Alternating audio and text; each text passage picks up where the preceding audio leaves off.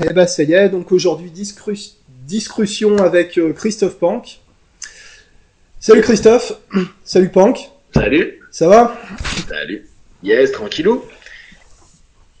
On avait prévu de parler euh, du colloque euh, du week-end il y a 15 jours ou la semaine dernière à Nice. Est-ce que, est-ce que tu peux nous dire de quoi il s'agissait, avec qui, pourquoi, comment, ce genre de choses? Ouais, alors le colloque donc bah, dont tu as fait partie, on était mhm. euh, plusieurs à y aller. Ça a été organisé par Brice Lemaire qui euh, qui a développé la Development Hypnosis Institute de France. Donc euh, il a été formé par euh, par les Hellman et euh, il a décidé de créer le DI en France, donc la version française. Et il avait pour idée de faire un petit colloque pour réunir les personnes qui font de l'hypnose plutôt directe à orientation helmanienne dans, dans, dans, son idée de base, mais on va dire de façon générale plutôt directe, pour euh, bah, discuter, échanger et donner des outils à des. Euh, alors, il y avait une population qui était qui allait du néophyte à la personne expérimentée, et surtout, il voulait qu'on axe les interventions sur de l'outillage pour que les personnes puissent revenir au maximum avec des outils pratiques pour eux. On a eu la chance d'avoir donc deux jours avec euh, des interventions de trois heures. Donc ça nous fait quatre interventions de trois heures et on a eu des interventions de Brice qui prenaient une heure à chaque fois pour expliquer euh, des, euh, des inductions, une induction en l'occurrence, et des deepeners, des approfondissements. Euh, on a eu donc la chance d'avoir euh, Nazmine qui, qui était une médecin urgentiste, ça c'était vraiment passionnant. Après il y a eu toi l'après-midi. Euh, le lendemain il y a eu moi et euh, il y a eu Jérémy euh, qui a fini le, le, colloque et donc entre il y avait euh, c'était c'était assez sympa dans dans dans l'organisation parce que ça ça a toujours ça a toujours été dynamique ouais. c'était aussi bien une notion qui était bah, un peu de théorie, la mise en pratique, un feedback, théorie, pratique. je trouve que ça, ça, ça, a une, ça a une bonne, un bon rythme. Mmh. Et ça a permis de voir des façons et des perceptions de travailler en hypnose dans des cadres différents, parce qu'il y avait eu euh, médecine d'urgence, toi tu as plutôt euh, bossé sur euh, tout ce qui était travail en body language et, l'impact du corps, euh, du regard, du silence dans une session. on allait avoir des, des outillages plus praticaux. Alors moi j'appellerais plutôt PNL sur certains aspects qu'a proposé Jérém, ouais. mais qui était ultra pratique. Et moi j'ai proposé des trucs très basiques en Allemagne.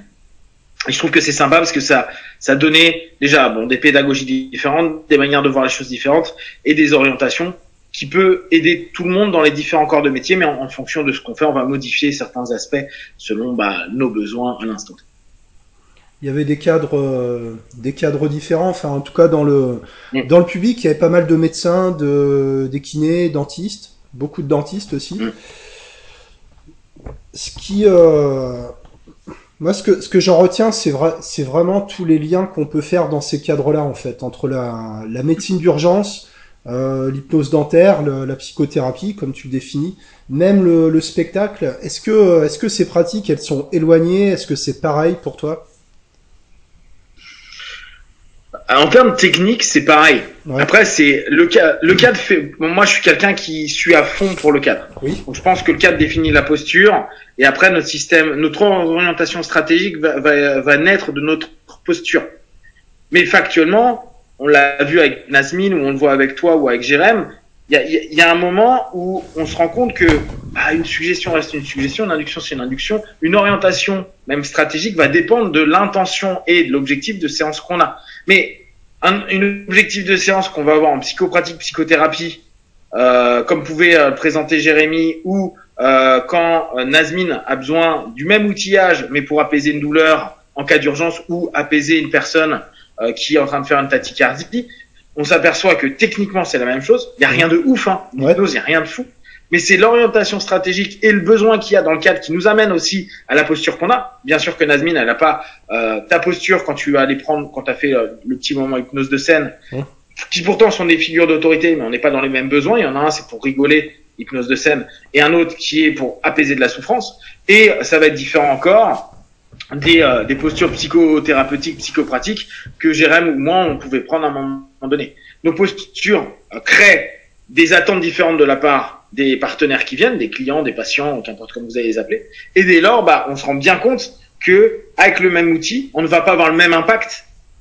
Quand tu vas utiliser euh, une induction euh, et des suggestions pour du fun ou pour apaiser de la douleur, c'est pas du tout la même chose que quand la personne est là pour travailler d'un point de vue plus fondamental, plus profond. Alors en plus, on pourrait se poser la question si c'est du causal ou du solutionniste dans la psychothérapie, qui sont encore deux, deux, deux sous-ensembles, et voir comment ça fonctionne. Mais pour moi, tout ça, c'est c'est intriqué, et c'est pour ça que l'hypnose euh, ancienne, l'hypnose classique, j'aime pas ce mot-là parce qu'aujourd'hui c'est c'est galvaudé en France. On a toujours l'impression que ça revient à de l'hypnose que de l'hypnose de scène. On va dire l'hypnose primitive qu'on a eue en, en, en, fin du euh, fin du 19e, début 20e euh, elle est fondatrice et fondamentale pour la compréhension du reste parce que c'est là où il y a toutes tous les basiques.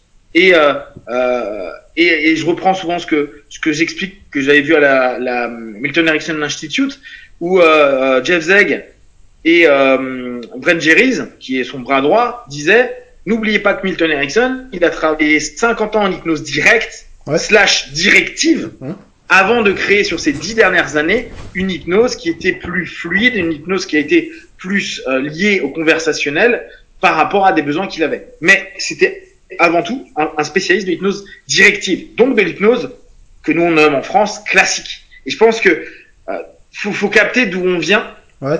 de comment ça fonctionne, quels sont les fondamentaux. Il n'y a pas dix mille fondamentaux en hypnose.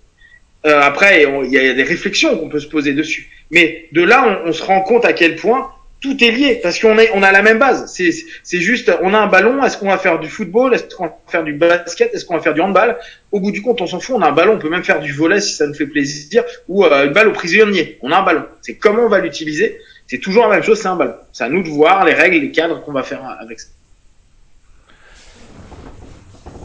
Euh, et alors, les fondamentaux, ce serait quoi? C'est alors là encore, les fondamentaux en classique, c'est pour moi comprendre ce qui est avant même la psychothérapie, hein, sur de l'hypnose pure, c'est qu'est-ce qu'une induction et à quoi ça peut servir? Qu'est-ce qu'un approfondissement? Quels sont les, les états? Alors, nous, en Allemagne, on va appeler ça les profondeurs mmh. qu'on peut atteindre. Et quelles sont les utilités des profondeurs? Qu'est-ce qu'on peut en faire pour que ce soit factuellement utile pour quelqu'un? Que ce soit une thérapie, que ce soit une opération. On savait qu'à l'époque, euh, bah, il suffit de lire le bouquin d'Esdel. Esdel utilisait un état qui était particulièrement profond pour faire des opérations, éviter qu'il y ait trop de souffrance, donc diminuer le taux euh, de mort, tout simplement l'incidence à la mort qu'il y avait à ce moment-là. Euh, bah, il utilisait donc un, un, état, une transe qui était suffisamment profonde pour. Euh, quand on voit euh, Charcot qui bossait sur des hystéries, bah, on voyait qu'il mettait au niveau somnambulique. Cool. Quand euh, on a commencé à, en parallèle, il y avait l'école de, de, Nancy qui avait besoin de faire de la psychothérapie, mot qui eux-mêmes ont développé, bah, ils, ils mettaient aussi au niveau somnambulique pour réussir à être à la fois sur la suggestion. D'ailleurs, ça a été euh, un peu le conflit qu'il y a eu à l'école de Nancy. Hein. Mmh. Un qui voulait euh, rester sur la suggestion, l'autre qui voulait quand même garder l'état, sinon bah, ça aurait été de la suggestion sans la transe. Donc, transe sans suggestion, ça existe et ça peut donner de très beaux feedbacks. Néanmoins, l'hypnose prend en compte cette notion de transe. Transe, alors après, toute la difficulté de, de, de, sa définition, parce que le vécu est hyper subjectif, mmh. et après, de, de moi j'allais parler à nouveau de, de, profondeur, mais on va dire de tendance qu'il peut y avoir dans la transe, qui va amener des retours différents, que ce soit une analgésie, une anesthésie. Et n'oublions pas, moi je pense que c'est fondamental aussi d'y penser, c'est de se dire l'hypnose initialement, ça reste quelque chose qui est basé pour la gestion de la douleur. C'est comme ça que ça a été utilisé à base. C'est avant tout pour apaiser physiquement, kinesthésiquement le corps. C'est pour ça que les médecins ont tellement aimé, euh, avant même d'aller en psychiatrie, ont aimé cette idée-là. Mmh. Ça apaisait des douleurs, ça permettait des opérations, ça permettait de calmer euh, des douleurs chroniques, ça permettait de faire remarcher, entre guillemets, des personnes qui avaient certainement tellement de tension qui marchaient plus euh, à cause de, de souffrances qu'ils avaient euh, gardé à l'intérieur d'eux et en transe qui pouvaient à nouveau rebouger. Et après, on est arrivé sur l'aspect psycho, mais initialement, la douleur est quand même le centre névralgique du, du, du taf qu'on avait en hypnose. Donc, les, les les états slash niveaux qu'on peut obtenir avec les trans sont des fondamentaux. Après, euh, c'est les gens discutent, oui, ça n'existe, ça n'existe pas, etc., etc., on se rend quand même compte qu'importe euh, les obédiences, que cette notion de profondeur ou pas, même Milton en parlait, donc on peut pas les nier. Et d'ailleurs, on se rend compte que entre des personnes qui partent légèrement et d'autres qui partent profondément, on n'a pas du tout les mêmes phénomènes, ne serait-ce que physique, ne, ne serait-ce que euh, quand on commence à, pincer ou même quand on va commencer à, à, inciser, etc. Et là, je pense que Brice peut mieux parler euh, de ça que moi avec la dentisterie et euh, je parle même pas des hypno, euh, des hypnoanalgésies, anesthésies qu'on peut avoir en hôpital pour des opérations où c'est une opération euh, physiquement euh, complètement et normalement faite par un spécialiste, un chirurgien. Et finalement, ça revient toujours plus ou moins à, à apaiser une douleur, en fait, l'hypnose. Ça peut être une douleur morale, enfin émotionnelle. On parlait de médecine d'urgence, mais est-ce qu'il n'y a pas euh, forcément une forme d'urgence pour les, pour les gens? La, notion, c'est un moment où je me suis posé la question. Quand je bossais euh, beaucoup sur, euh, bah, sur ce principe-là, où tu sais, moi, je testais à chaque fois si la personne était au niveau somnambulique en faisant un, test euh, pincer ou prendre une pince, pincer avec mes doigts ou prendre une pince pour pour voir et pour euh, simplement qu'ils puissent voir les, les, les, variations que ça fait en hypnoanalgésie. Et, et j'en étais arrivé à la même chose, à me dire, au bout du compte, est-ce que euh, les problématiques psychiques ne sont pas des douleurs psychiques que l'on analgésie et que parfois on anesthésie? Euh, et, et je dirais oui, dans la phase solutionniste, c'est quand on, se dit bon bah on reste plutôt sur le symptomatique et on va pas aller trop euh, sur le causal parce qu'on n'a pas envie de faire euh, une longue analyse, ce qu'on appelle une hypnoanalyse ou une psychoanalyse, mais euh, on parle pas dans la notion jungienne ou freudienne du terme. Euh, et on se dit bah la personne a telle problématique, il veut s'apaiser, on peut le faire sans avoir du causal. et là, clairement, on peut se dire j'analgésie, voire j'anesthésie. Et ce qui fait que la personne, elle a plus mal et c'est là où souvent on pouvait se dire, mais peut-être il y a cette compensation qu'on voit beaucoup en psycho, à dire, bah, il va y avoir une, une, réorientation du pathos ailleurs pour avoir une expression parce que la douleur psychique euh, est euh, l'émanation de, de, quelque chose qui a besoin de s'exprimer. Euh, peut-être que euh, quand il y a du pu dans une plaie, bah, c'est qu'il y a quelque chose qu'il faut peut-être gérer avant que ça ferme. Ouais. Donc c'est un, un, peu, c'est un peu ça euh, qu'on qu moi, je me suis souvent dit, oui, on va travailler sur une douleur. Après, est-ce qu'on va aller euh, à la source de la douleur? Euh, Là, je pense à ça parce que j'ai j'ai malheureusement un pote qui a eu un gros staphylo, donc un staphylocoque, qui est quand même un truc, un sale truc qui bouffe la chair. Hein. Euh, on peut très bien, euh, avec euh, juste de l'alcool à 90, euh, bien désinfecter, gratter tous les jours, faire en sorte que ça parte. Sauf que, donc là, on serait sur le solutionniste et on a un résultat cool. Sauf que parfois, ça se referme, mais la bactérie est toujours là, et qu'il va falloir opérer parce que ça va, ça va enfler, ça va chauffer, ça risque de créer des gros problèmes. Et là, on arrive plutôt sur le causal. Et si on fait pas l'un sans l'autre, ah, va y avoir un gros problème. Mais parfois, on s'en sort juste en bossant au niveau solutionniste, au niveau symptomatique. On a mis de la colle à 90 x fois par jour, on a cramé le truc, on n'en parle plus et il y aura plus jamais de problème. Mais parfois, c'est pas le cas. Il va y avoir cette bactérie qu'on voit pas, qui s'est déplacée et qui est en train de bouffer notre partie du corps, qui peut un handicap, voire, voire des trucs très très grands. Bah, il y a un côté un peu euh, pensée magique dans le dans l'approche euh, solutionniste. Tu sais, je fais disparaître le truc en une séance. Euh, comment tu te comment tu te situes par rapport à ça aujourd'hui? Moi, moi, ça fait quand même pas mal d'années que je suis plus sur du causal. Mmh. Je, je, suis très. Euh, c'est pour ça que je fais de l'hypnose, hein, clairement. Ouais. Et je dis aux gens, je fais de l'hypnosophie, questiosophie. C'était juste pour dire aux gens, la notion de Sophie, j'aimais bien parce que ça, ça, la notion Sophie, hein, sagesse, aller chercher à. J'ai vraiment cette notion, j'ai sorti, je crois en 2013-2014, ouais. parce qu'à un moment donné, je me retrouvais pas euh, dans l'hypnose sympto que je trouve génial. Hein. Mais pour moi, il y a le partenaire vient en session, il a un besoin. On doit toujours le garder en tête, même si on voit qu'il y a d'autres choses à côté et que plein de choses émergent. À la fin de la session ou des sessions, il faut quand même avoir traité le symptôme qui est problématique. Donc on, on ouais. bosse quand même du symptomatique. Euh, parce que on a beau se rendre compte que le symptôme exprime plein d'autres choses, mmh. bah, la personne a quand même envie d'aller mieux sur son symptôme. Ce qui ne veut pas dire que le symptôme se sera barré, mais en tout cas, il y a un mieux-être, un, une meilleure gestion de ce symptôme-là qui, qui d'ailleurs va se dé déliter, dégrader et disparaître souvent. Pas toujours, mais souvent. Et euh, pour moi, aller travailler sur le côté psycho-pratique, psychothérapeutique, c'est-à-dire sur les histoires, les patterns, les cheminements intérieurs, euh, les storytelling, les récits qu'on se raconte, mmh pour euh, recadrer, parce que je pense clairement que le l'accompagnement n'est qu'un énorme recadrage. On fait, on passe notre temps à recadrer, recadrer, recadrer, et offrir dès lors une perception nouvelle de problématiques qui sont là, et qui seront toujours là. Moi, je crois pas qu'on fasse disparaître, je crois pas qu'on enlève. On donne simplement des cadres différents et donc une gestion différente parce que le cadre n'est plus le même. Mmh. Et, et, et euh, moi, je suis plus sur cette approche-là depuis pas mal de temps. Donc parfois, c'est compliqué quand quand il y a des gens qui disent ah mais tu fais de l'hypnose, tu peux me faire ça. Oui, je pourrais, mais en fait, j'en ai rien à foutre. Ça, ça ne m'intéresse pas. Mmh. Et euh, il y a plein de gens qui sont qui adorent faire ça, qui aiment bien ce côté hyper magique, euh, hyper. Euh, bah, ça nous ramène à beaucoup de puissance puissance technique, hein, à se dire waouh, techniquement il y a un truc qui se passe, et indirectement une puissance de nous en tant qu'opérateur à se dire waouh, putain, je suis balèze parce que j'ai réussi à faire arrêter le gars en une demi-heure euh, le tabac, euh, en trois séances la personne a perdu 80 kilos, quoi, super youpi. Mais il y a, y, a, y a un truc où, je me dis why not? C'est une cible, c'est des personnes qui ont besoin de ça, et il y a des thérapeutes qui sont parfaits pour ça. Moi, très vite, ça m'a pas botté parce que je me disais ouais mais est-ce qu'il n'y a pas autre chose? Est-ce qu'il n'y a pas autre chose? Est-ce qu'il n'y a pas autre chose? C'est pas à nous de l'imposer, hein. Mais moi, vu que mon cadre, il est posé à dire, je vais poser énormément de questions, bah, des questions, on va créer d'autres cheminements, d'autres recadrages, d'autres perceptions. Et puis après, quand la personne se sent mieux, parfois ça peut aller assez vite, hein, euh, elle peut se dire, ouais, mais tiens, on a vu ça, ça m'intéresse.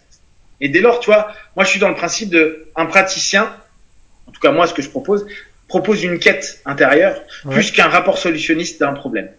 Un apprentissage, quoi. Ouais, exactement. Une découverte de soi, un, une, ouverture à soi dans, ses, dans son plus et dans son moins. Et euh, euh, parce que je continue à penser qu'on ne change pas. Mmh. On peut changer des comportements, mais fondamentalement on change pas. On reste la, la, la même personne et euh, on est juste en train de, de découvrir davantage de soi. Donc en fait, on, on ouvre l'espace de terrain dans lequel on est capable de jouer. Mmh. Et euh, quand les gens disaient, oh, mais regarde, il y a un, euh, maintenant il est comme ça alors qu'avant il était comme ça, bah oui, mais avant il était dans une sphère qui était comme ça et là maintenant sa sphère est comme ça. Donc peut-être qu'avant il était ici et maintenant il se trouve là, mais c'est toujours la même personne. Après, c'est les comportements qui vont donner un feedback, mais pour moi, on ne change pas. On est juste en train de mieux se découvrir, mieux se comprendre, mieux s'accepter, mieux se, mieux se réunir. Et à partir de là, euh, euh, bah, trouver des nouvelles solutions parce qu'on ouvre des potentiels à l'intérieur de nous. Comme euh, élargir sa, sa, zone de confort un peu. Euh, je, je, comprends qu'on on reste stable au niveau de notre, notre personnalité et certainement des gens qui, qui changent du jour au lendemain, euh, c'est pas trop bon. Soit il, s'est passé un truc, ils sont entrés dans une secte, enfin des, des changements euh, radicaux immédiats, ça existe, mais c'est pas trop, euh, c'est pas trop bon signe en général. Mais euh, moi j'ai l'impression, alors autant les, les clients sont prêts à le comprendre, qu'on change pas fondamentalement, j'ai l'impression qu'il y a une espèce un peu de,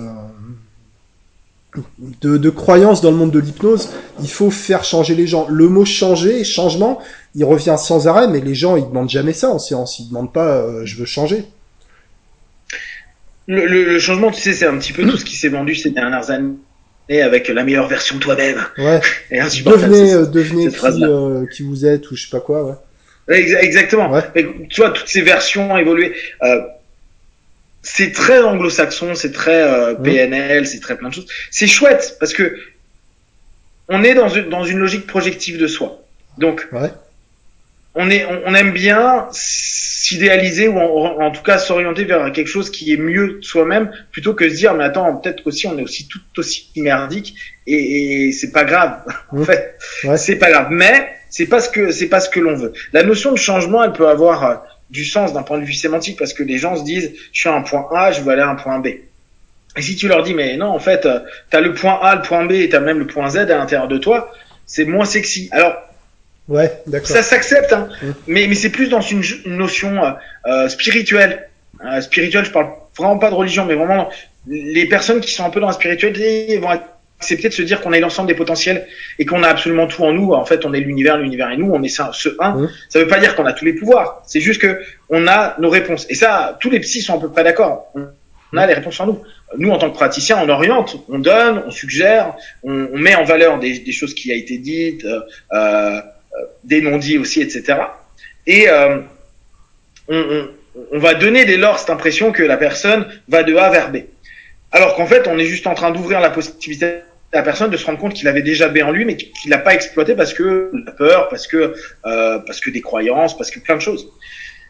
La notion de changement, euh, je pense qu'elle est quoi il y a à s'interroger à savoir est-ce que c'est pas simplement égotiquement nous en tant que praticiens qui souhaitons faire changer l'autre?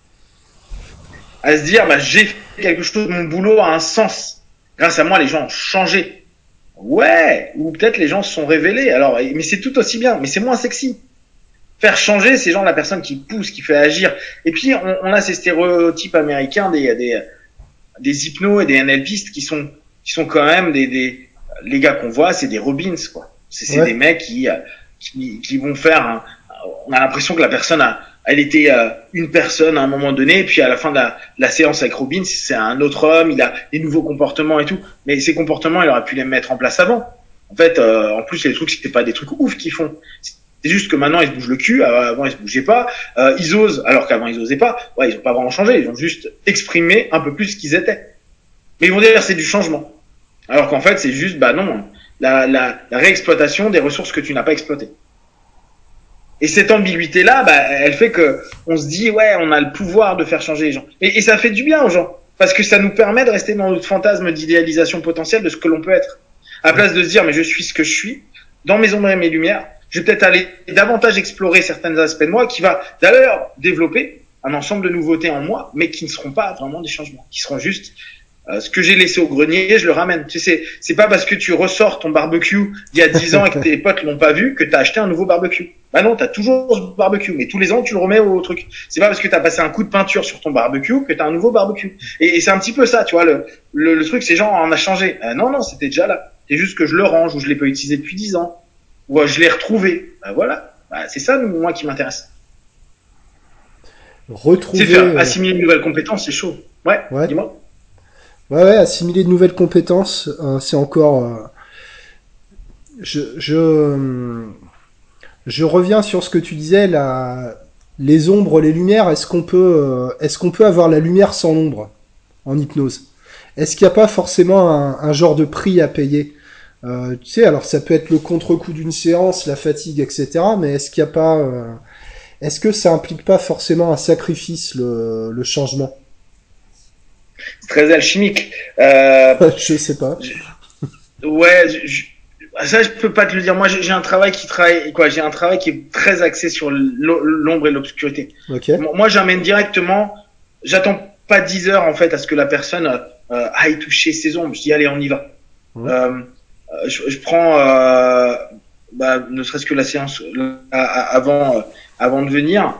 je suis comme ça, donc c'est mal. Ouais. Et tu dis ok bah euh, c'est mal. Admets que tu l'es. T'es juste mal. Ok t'es quelqu'un qui est euh, euh, qui a une obsession pour tel ou tel truc. Et alors? Bah c'est pas bien. Ok d'où vient ce c'est pas bien?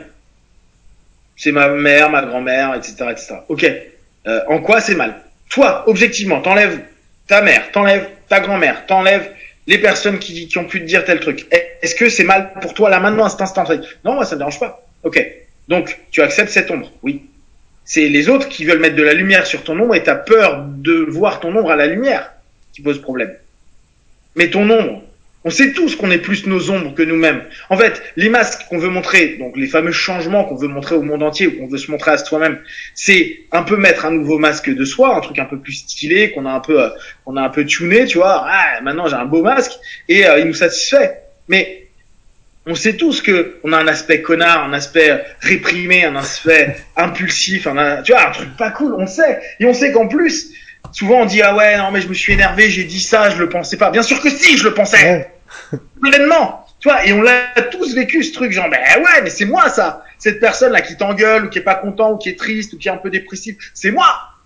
Mais ça se fait pas d'un point de vue euh, système, d'un point de vue social. Donc on a créé un ensemble de masques pour dire non non moi je suis pas comme ça. Et puis, vu que notre société, et ce que je comprends, et ce qui est quand même mieux pour vivre tous ensemble, préfère quand même du positif, c'est vrai qu'on va pas pourrir le monde avec du négatif. Mais, nous-mêmes, on sait qu'on est en train de raconter de la merde. On sait qu'on qu'on fout un gros masque pour dire non mais en fait c'est pas vraiment ma personnalité. Mais si c'est ta putain de personnalité.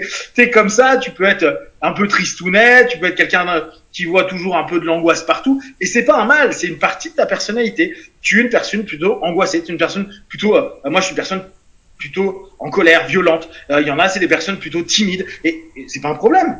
C'est juste que peut-être le problème dans notre société c'est de vouloir trop mettre la lumière à la lumière et, et dire vous êtes des Superman, vous êtes des, des surhommes, tu sais, c'est très Nietzschéen. Euh, Ouais, genre, euh, on, est, ouais. on, on est super. Ouais.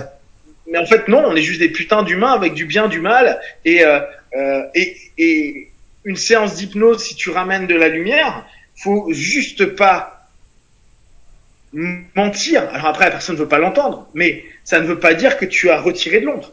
Tu as juste axé un peu plus ta séance, tes suggestions, ton orientation vers ce que nous on appelle des ressources, Mmh. vers des possibilités, vers. Mais on n'est pas allé juste croiser, on a juste dit bon l'ombre on le laisse là, là il va pas nous. Hein. On, on- on- on va sortir un peu la personne de l'ombre pour mettre de la lumière sur sa lumière pour qu'il puisse se dire ah ouais je suis bien, je suis mieux. Mais c'est pas plus mal en séance de dire bah allez viens on va aller voir toute ta merde. Mmh. Parce que quand les gens admettent qu'ils sont associés à cette merde, parce qu'ils sont cette merde aussi, bah, c'est- incroyable de voir les personnes qui disent ouais bah ouais, ouais bah en fait je suis un connard sur ça. C'est vrai. Ça ne veut pas dire que tu ne peux pas décider d'évoluer, d'avancer sur le sujet et de, de peut-être créer nouveau, de nouveaux patterns. Mais si tu nies d'entrée que tu es aussi un connard sur certains aspects et qu'en fait tu trouves toujours une rationalisation sur les comportements et les mots et les sensations que tu as pu dire à un moment donné, bah tu, on passera toujours à côté de quelque chose. Et, et tu vois, moi c'était un des problèmes que j'avais trouvé en NLP où j'avais vu des copains euh, vraiment très bons en PNL qui ont été en plus formés par des deals, des vendors, des grinders, etc., etc. Euh, mais des passionnés à la mort qui avaient créé des ancrages à chaque doigt, euh, qui changeaient leur état, qui laissaient jamais l'émotion négative s'installer parce qu'on leur a dit que c'est pas bien. Et j'ai vu deux personnes que j'aimais vraiment beaucoup qui sont morts du cancer comme ça. Et, et à un moment, ils étaient venus me voir euh, en séance avec ce questionnement. Et je dis, moi, j'ai pas la, j'ai pas la, je dis pas que le lien de cause à effet est ça, c'est ce que je leur ai dit. Mais eux, ils venaient, ils me disaient, euh, ouais, alors tu vois, je comprends pas parce que moi, depuis euh, que je fais de la PNL, depuis 20, 30 ans, euh, euh, je laissais pas des émotions négatives me, me prendre. Euh, j'avais tout de suite un switch pattern, j'avais tout de suite une submodalité, j'avais tout de suite mon ancrage qui me ramenait dans un état psycho-émotionnel positif et tout. Et, et, et le questionnement que j'ai fait aux deux, parce que c'était marquant, j'avais l'impression d'en- d'entendre les, deux mêmes, c'était dire, mais à un moment ou à un autre, quand est-ce que tu es allé simplement accueillir, voir, observer tes ombres? Quand est-ce que tu as arrêté d'être en, en rétention, euh, en, en répulsion de ton ombre? Euh, Quand est-ce que à un moment ou à un autre, tu pouvais dire que ta tristesse, ton mal-être, ta colère, euh, ta dépression, euh, tes peurs, euh, elles avaient juste le droit d'exister? Parce qu'ils ont passé leur vie à euh, être dans des trucs en, en, en répression. Et ça réprimait, ça réprimait, ça réprime. Avec des on met de la lumière à la place. Mais Ouais. c'est comme si tu me disais bah on veut plus jamais qu'il y ait de, de, de nuit donc on met des lumières partout et c'est des imagine c'est c'est des néons partout. T'as des néons partout partout. Il y a plus d'ombre. On veut plus voir l'ombre. Elle fait peur l'ombre. D'ailleurs ce qui est devenu Paris hein, la, ville- Ouais. la ville lumière à l'époque. J'enlève l'ombre parce que sinon bah tu risques de te faire suriner dans la rue parce que c'était violent. Mais au bout du compte c'est aussi on a peur de de s'auto-suriner à un moment donné, de d'aller dans des trucs qui nous déplaisent, qui peuvent nous blesser, qui peuvent nous faire mal. Et cette notion, j'avais trouvé intéressante. Ils étaient solutionnistes et ils ne vivaient jamais mal. Je disais, mais c'est quand la dernière fois que tu t'es senti mal? Je me laisse pas le droit d'aller mal. C'est juste l'esprit qui dirige, etc. de ça. Et, et c'est eux qui viennent avec cette idée-là. Hein. C'est, c'est pas. Après, on, on sait que parfois nous on l'entend, mais on peut pas dire euh, parce que t'es mal psychiquement, tu développes une maladie physique. Mmh. Mais eux étaient venus avec cette idée-là. Euh, on sait que c'est une hypothèse actuelle qui est proposée que parfois euh, les pressions et les stress entraînent des conséquences physiologiques qui peuvent emmener euh, des infarctus, etc., etc. Ouais, des Là, ulcères de ou des choses, des choses comme ça. Ouais. Pardon, pardon? Oui, des ulcères, des choses comme ça qui sont, euh, Oui. qui sont liées au stress. Exactement. Ouais. Après, oui, non, euh, quoi. Moi, c'est pas mon job. Je, je, je vais jamais dire à un de mes, un de mes partenaires, oui, oui, c'est parce que t'as pensé ça, que t'as créé ça. Tu vois, je suis pas dans le, je suis pas dans la décodage biologique qui parfois. euh, Tu fais attendez les mecs, euh, vous Ouais. êtes pas un peu violent là Genoux, donc tu t'es pété euh, les cro- croisés. euh, ouais, détends-toi, détends-toi, respire. Euh, mais euh, ça a été intéressant, tu vois. Ça m'avait vraiment mis une claque intellectuelle.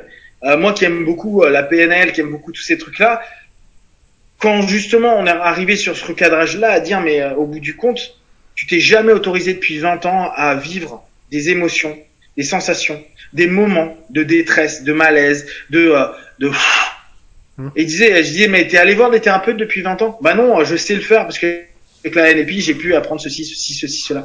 Et tu vois, là ça ça te pose une question sur euh, sur euh, cette hyper positif, cette hyper lumière qu'on veut absolument mettre. Et, et, pourquoi ne pas accepter qu'il y a de l'ombre? La solutionniste, on sait que c'est lumière sur lumière, pas de problème. Mais dès qu'on commence à aller sur du causal, bien sûr qu'on va, on va toucher des choses pas cool, on va toucher des douleurs et autres. Et nous, notre, notre rôle, en tout cas moi c'est comme ça que je le vois dans mon cadre, c'est euh, de laisser une juste expression à un moment donné de ce mal-être, de ce mal-être, de cette tristesse, parce que avec nous, à ce moment-là, pendant cette séance, ils sont en sécurité, ils ont le droit, ils peuvent s'autoriser. Et nous, on est des réceptacles complètement ok pour qu'ils vivent tout d'un point de vue émotionnel, tant que c'est pas une fuite, parce qu'il y en a aussi qui stratégiquement surexploitent l'émotion pour fuir la problématique. Ça, c'est notre un autre problème.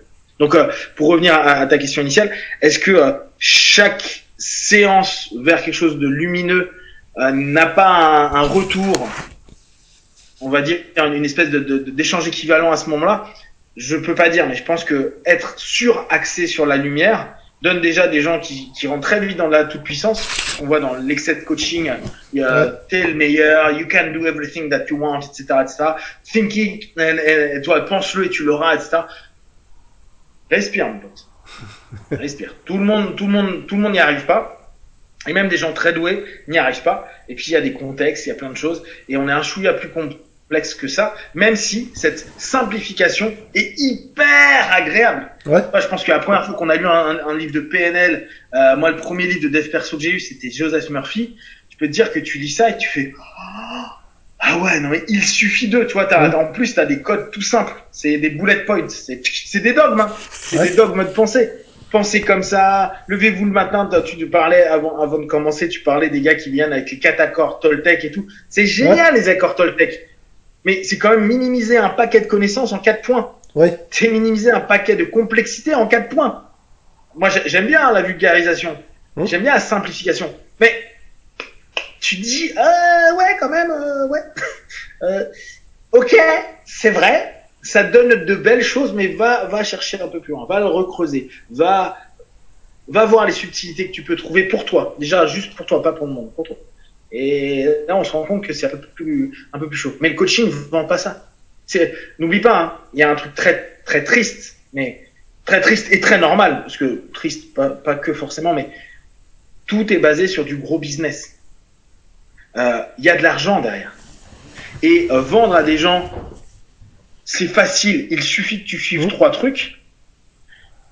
Ne prends rien pour toi personnellement, etc., etc. C'est, c'est tellement euh, c'est grisant parce que ouais. tu sais c'est un petit peu comme quand on a commencé l'hypnose ou la PNL ou, les différents trucs où les gens bah on est puceau, on connaît rien, on est vraiment vierge de quelque chose et d'un coup il y a quelqu'un qui nous montre des choses et on, on, on l'applique immédiatement et on a des on prend conscience de certaines choses qu'on est en train de vivre et on fait waouh si j'avais su avant, ça aurait transformé ma vie. bah non, mais en fait, ça transforme ta vie le temps que t'es puceau. Et après, tu te dis, euh, ouais, c'est super bien, mais euh, ça marche pas aussi bien. C'est pas pareil. Ça devient, ça semble plus complexe, alors qu'en fait, c'est juste qu'on prend conscience que ce qu'on avait vu avant, on était en hallucination hyper positive parce qu'on a eu des stimulations qu'on n'avait jamais eu auparavant qui sont éveillées et c'était cool. Et après, la beauté, c'est justement la durée. On se dit, ah, c'est incroyable, mais c'était pas aussi marquant. C'est pas des pics, c'est une espèce de constance avec parfois des chutes. Et ça, il y a un truc qui est très cool parce qu'on se dit, ah tiens là, j'étais moins à l'écoute, j'étais moins juste, j'étais moins bien. Mais tu vois, cette notion-là, elle est, elle est géniale dans le coaching parce qu'on a vraiment l'impression, ou dans l'hypnose à, à certains moments, hein, de, ce, de cette espèce de, de, de moment magique qui mmh. fait que tout se transforme. Alors qu'en fait, bah, pourquoi t'as pas continué pendant six ans l'auto-hypnose après? Ah non, mais euh, non, mais c'était bien au début. Ouais, mais pourquoi t'as pas continué? Ah, mais tu sais, la famille, les croisés, quoi. Tu sais, quoi. La, la, la, classique. Hein. Et, et, et, tu dis bah ouais, mais si c'était si magique, comme quoi hein, la magie, elle ne fait pas durer dans le temps le bien-être qu'on a eu. Parce que les gars, ils ont un truc, ils ont estimé magique, ils vont t'en parler pendant des décennies, ça a changé ma vie, c'était extraordinaire. Et, et, à un moment, tu les revois quand ils sont pas bien et tu dis, bah pourquoi tu réutilises pas ce que tu as appris, ta magie? Et là, d'un coup, dis ouais, mais, mais, mais, mais, mais. Donc, euh, on aime ce moment magique, mais on n'est pas prêt à maintenir la magie pour qu'elle devienne un élément de l'ordinaire. Et cet élément de l'ordinaire, c'est ce qui va faire justement à terme tout ça a été magique. Mais ça implique de, de rentrer dans une sorte de, de routine un peu de désillusion. Enfin, c'est le boulot, quoi. Je pense que l'expérience, ça, ça passe par ça. Peut-être que c'est pour ça qu'il y a des gens qui redécouvrent des nouvelles techniques en permanence. Je sais pas s'ils veulent retrouver le l'émerveillement ou le côté un peu colonie de vacances des formations. Tu vois ce que je veux dire? T'en avais parlé à une époque, mais le le côté sectaire de certaines formations, il est hyper intéressant. Comme tu vois les les, les attentes qu'on met chez le praticien, c'est c'est fou quoi.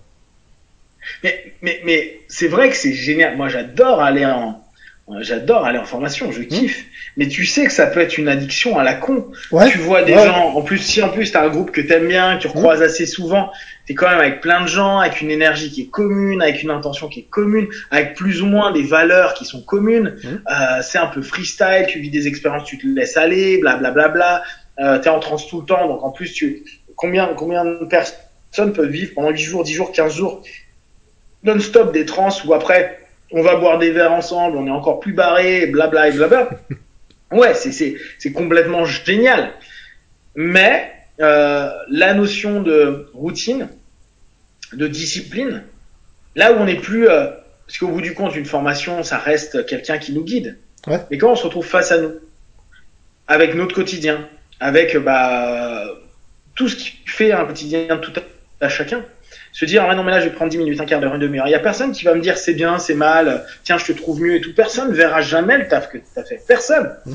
C'est pas valorisant, c'est pas gratifiant. Tu fais pas un snap, tu fais pas un, un, un, selfie avec tes potes en train de faire ouais avec la team, on est là, et tout. Non non, on, on est juste euh, nous avec nous-mêmes.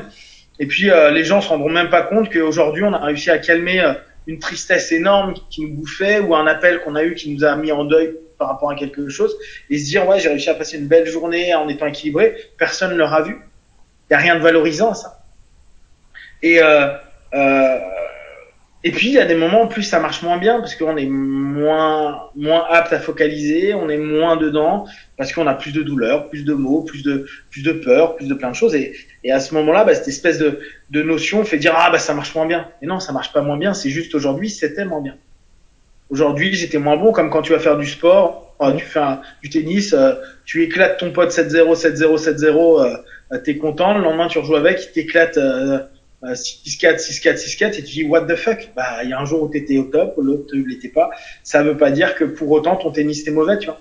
C'est et, et, ce tout, c'est un travail, une répétition, ce qui n'amène plus le rêve, ce qui n'amène plus les excès, ce qui amène plus de trucs extraordinaires, parce que peut-être, là c'est une hypothèse, on a monté notre niveau d'exigence parce qu'on a déjà évolué, avancé et acquis des choses et eu des feedbacks où on se dit ah bah c'est bon, tu vois, on en parlait avec euh, avec Brice, mais euh, euh, l'hypnoanalgésie, c'est quelque chose qu'on doit répéter tout le temps.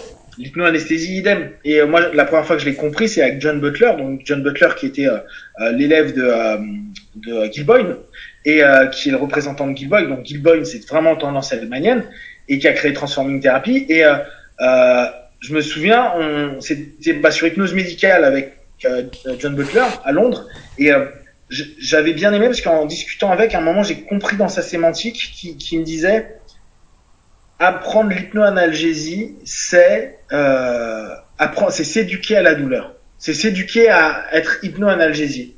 Et c'est en gros, bah, une fois par semaine, tu recommences à faire tes tests avec tes pinces, et à voir si tu arrives automatiquement et rapidement à euh, atténuer la douleur. Et j'avais bien aimé cette notion-là, et c'est ce que je donne tout le temps à personnes qui ont des douleurs, euh, notamment chroniques, à dire, les gars, ça va, tu vas apprendre à gérer la douleur. Mais tu vas apprendre avec l'hypnose. Et tu vas devenir, tu vas prendre des grades, tu vas devenir de meilleur en meilleur, ça va être de plus en plus rapide, tes retours. Et, euh, mais, mais tu dois le taffer. Et, et, et souvent, ce qui m'étonne quand, bah, je donne encore des séminaires et que je, croise des hypnos où on parle d'analgésie et ils disent ah ouais mais moi la dernière fois j'ai mal aux dents ou je me suis fait mal au dos ou je me suis fait mal à tel endroit. Je dis bah tu as utilisé ton auto-hypnose? Et euh, la personne dit ah non mais ça faisait longtemps que j'avais pas utilisé mon auto-hypnose. Et pour moi ça c'est pas normal, tu. Même alors d'autant plus nous des praticiens, on doit tous les jours, c'est mon point de vue, hein, mais on devrait tous les jours faire de l'auto-hypnose. Et dans cette auto-hypnose, au moins une fois par semaine ou une fois par mois, retravailler sur notre capacité à analgésie. Et ceux qui me disent ouais mais aujourd'hui j'y arrive pas, logiquement dans six mois tu devrais au moins être capable de descendre de 10 à 9 quand tu fais tes tests. Oui, ça sera peut-être plus long, peut-être que t'as pas, c'est pas la compétence qui est la plus importante, mais plus tu vas l'habituer, plus le moment où tu en auras besoin, tu vas te rendre compte que c'est cool. J'étais à 10, je me suis euh, peut-être cassé quelque chose.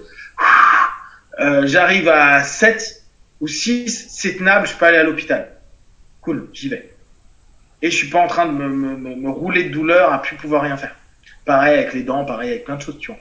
Et, et je pense que ça, c'est quelque chose d'éducatif. C'est quelque chose qui, euh, euh, qui a un rituel, qui a une répétition, qui a une routine, qui a une euh, discipline, qu'importe comment chacun va, va le nommer, et qui est indispensable à mettre en place, mais ça enlève de la magie. Parce que à partir du moment où tu te dis ah bon bah c'est bon, euh, euh, ah bah j'ai mal là,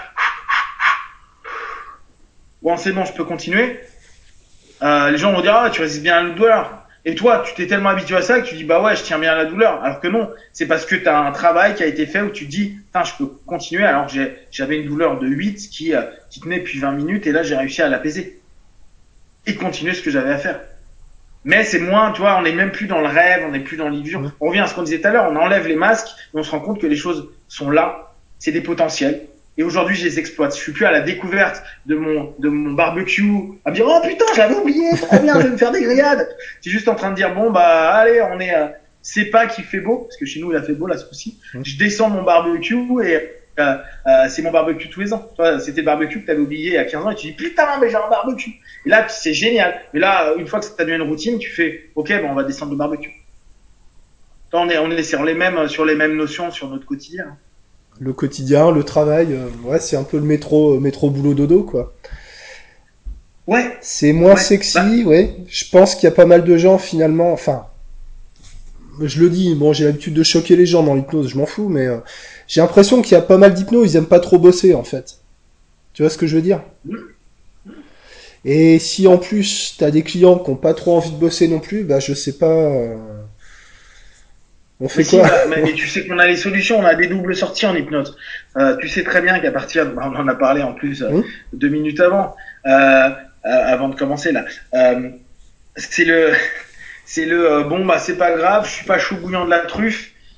Ferme tes yeux et tu vas sentir petit à petit que toutes ces réponses qui sont là et qui peut-être sont latentes attendent simplement que comme un souffle d'air chaud va commencer à faire fondre, fondre la glace, la glace de la méconnaissance qui va devenir connaissance petit à petit parce que ton subconscient sait. Il sait et tu sais déjà que tu sais. Alors dès à présent, tu commences à ressentir que ce savoir est en train de se diffuser à l'intérieur de toi et tu te sens déjà mieux. Et tu te sens mieux et à mesure.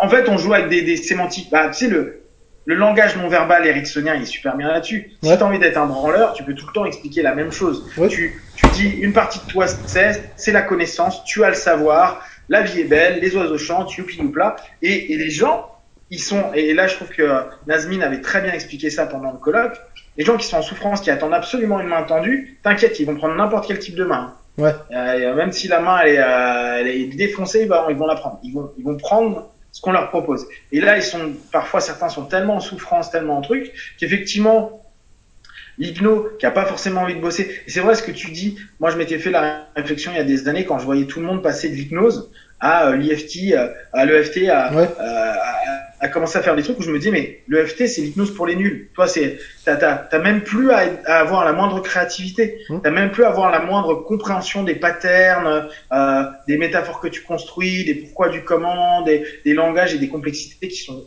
intéressantes. Après parfois c'est vrai que c'est complexe et c'est ardu et que euh, il faut un certain bah une fois de plus du travail pour obtenir quelque chose. Alors que là, bah, tu avais un truc qui sont les rondes, les rondes sont préétablies, on sait exactement comment ça fonctionne, on sait le nombre qu'on fait, on sait les phrases qu'on dit, on sait comment on va le faire. Et, euh, j'avais été hyper étonné parce que je me disais, putain, mais ces gars-là, ils sont... Euh, euh, moi, j'avais vu beaucoup de copains de, de, bah, d'écoles assez connues en France qui, qui, avaient commencé à faire ça, ils étaient master de leur système, et euh, d'un coup, complètement arrêté, me dire, oh, moi, je fais que de l'EFT. Et ils ont des bons retours, tant mieux, hein. mmh. là-dessus, c'est cool. Mais moi, c'est pas ça qui m'avait choqué, c'était me dire, mais attends, mais en fait, euh, l'EFT, ça reste une séance d'hypnose faite avec différents patterns, mais quand on décrit le truc, c'est une séance d'hypnose. Pourquoi tu, pourquoi tu vas vers le moins alors que tu sais faire le plus? Tu sais, c'était qui peut faire le plus peut faire le moins. Oui, mais quand tu restes dans le moins, tu sauras plus faire le plus, tu vois. Il y a un moment ou un autre, euh, tu vas plus savoir. Et il faisait plus du tout de séance d'hypnose. Il disait non, mais c'est plus facile. Ah ouais, d'accord. Donc en fait, toi, ton job, c'est juste euh, que ce soit facile. Et que tu après la rétribution de la magie du changement dans l'instant. Et on revient au truc de tout à l'heure, qui est, euh, ça te met toi dans un changement donc, inconsciemment ou consciemment, hein, parce que il y en a, très égotiquement parlant, ils sont, ils savent ce qu'ils attendent, bah, ils prennent à ce moment-là le retour en train de se dire, waouh, trop bien, euh, euh, grâce à moi, la personne va mieux. Euh, ouais, ben non, en fait, euh, oui, oui, en plus, oui, euh, en, co-travail avec, avec, avec la notion, ce qu'appellent les Américains sur certains systèmes de facilitateurs, tu lui as permis de retrouver un mieux-être, et c'est vrai, et c'est factuel. Mais tu vois, c'est genre, euh, bah eux le euh, no pain no gain, c'est pas trop le délire, tu vois. Euh, euh, no pain, c'est tout. No pain gain, fous-moi la paix. C'est euh, et, et, ce que je, ce que je peux comprendre, hein, je suis pas en train de dire qu'il faut que ce soit difficile pour qu'il y ait des beaux feedbacks, mais je pense que tu as raison.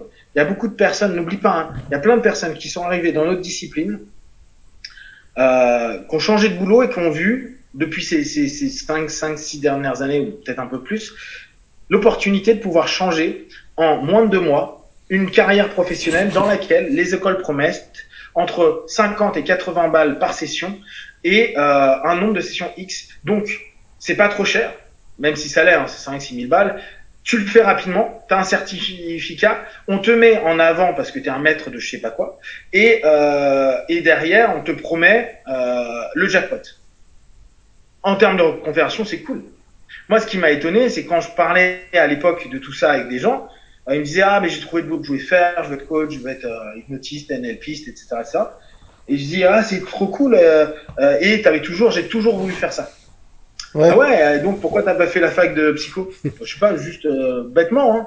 Ouais, Qu'est-ce qui fait qu'à un moment, parce que moi je te connais depuis des années, je t'ai jamais entendu parler une seule fois de développement personnel, une seule fois de coaching, une seule fois de truc. D'ailleurs, t'es même jamais allé faire une séance de, de, de, de psychothérapie avant, jamais, jamais, jamais, jamais. Et là, d'un coup, en six mois, ta vie était ouais, mais j'ai toujours pensé comme ça. Non, ça s'appelle un storytelling. Tu t'inventes une histoire. Tu es en train de te faire un biais de rationalisation de pourquoi tu es en train de faire ça. Un truc un peu rétrospectif, euh, une espèce d'intuition, ça a toujours été un peu là, etc. Ouais. C'est ça. Ouais, mais j'ai toujours été, j'ai toujours une bonne écoute et tout. Ouais, ouais, ouais. Non, non. Ce que tu vois, et c'est factuel, c'est peu de temps de formation, transition rapide, argent potentiel qui va arriver. Hum. Et c'est aussi pour ça qu'on voit des personnes, bah, là, ça fait des, moi, maintenant, ça fait vraiment longtemps que je suis sur le, le, le terrain. Mmh. Euh, tu les vois, ils font 1, 2, 3, 4, 5 ans max, disparaissent un an. Ils disparaissent, ils arrêtent, ils font plus. Ouais. Ou ils partent, ils arrêtent l'hypnose et ils vont sur des trucs, euh, euh comme tu l'as dit tout à l'heure, peut-être plus merveilleux, plus incroyables, plus sexy d'une certaine manière. Ouais. Parce que, bah, au bout d'un moment, euh, la routine du quotidien, le boulot du quotidien, c'est euh, bah, souvent les mêmes problématiques, des, des, gens qui souffrent de la même façon, etc., etc. Et c'est pas toujours hyper ouais. Je pense que dans la carrière d'un hypno, enfin, c'est vrai aussi pour d'autres activités, tu as une espèce de, de barrière, tu vois. Euh, t'as as un cap à passer, c'est celui de la, de la dissonance cognitive en fait tu euh, tu passes par tout ce que tu as décrit avant. Euh, voilà, j'étais euh, j'étais garagiste, je dis n'importe quoi. Un jour, je suis devenu hypno. Euh, bon, euh, c'est cool parce que euh, en un mois, deux mois, 6000 balles, voilà. pour beaucoup, il suffit d'apprendre des trucs par cœur et de les recracher, d'accord? Sans passer par des diplômes, écrire une thèse ou des trucs comme ça, c'est hyper confortable. Tu te retrouves le magicien du, du village, tu vois, t'es avec la chance du débutant, tu réussis deux trois arrêts du tabac et ça y est, tu tu te tu t'enflammes, tu vois. Mais il y a un moment, je pense que euh, soit t'atterris, soit tu pars dans les sectes en fait.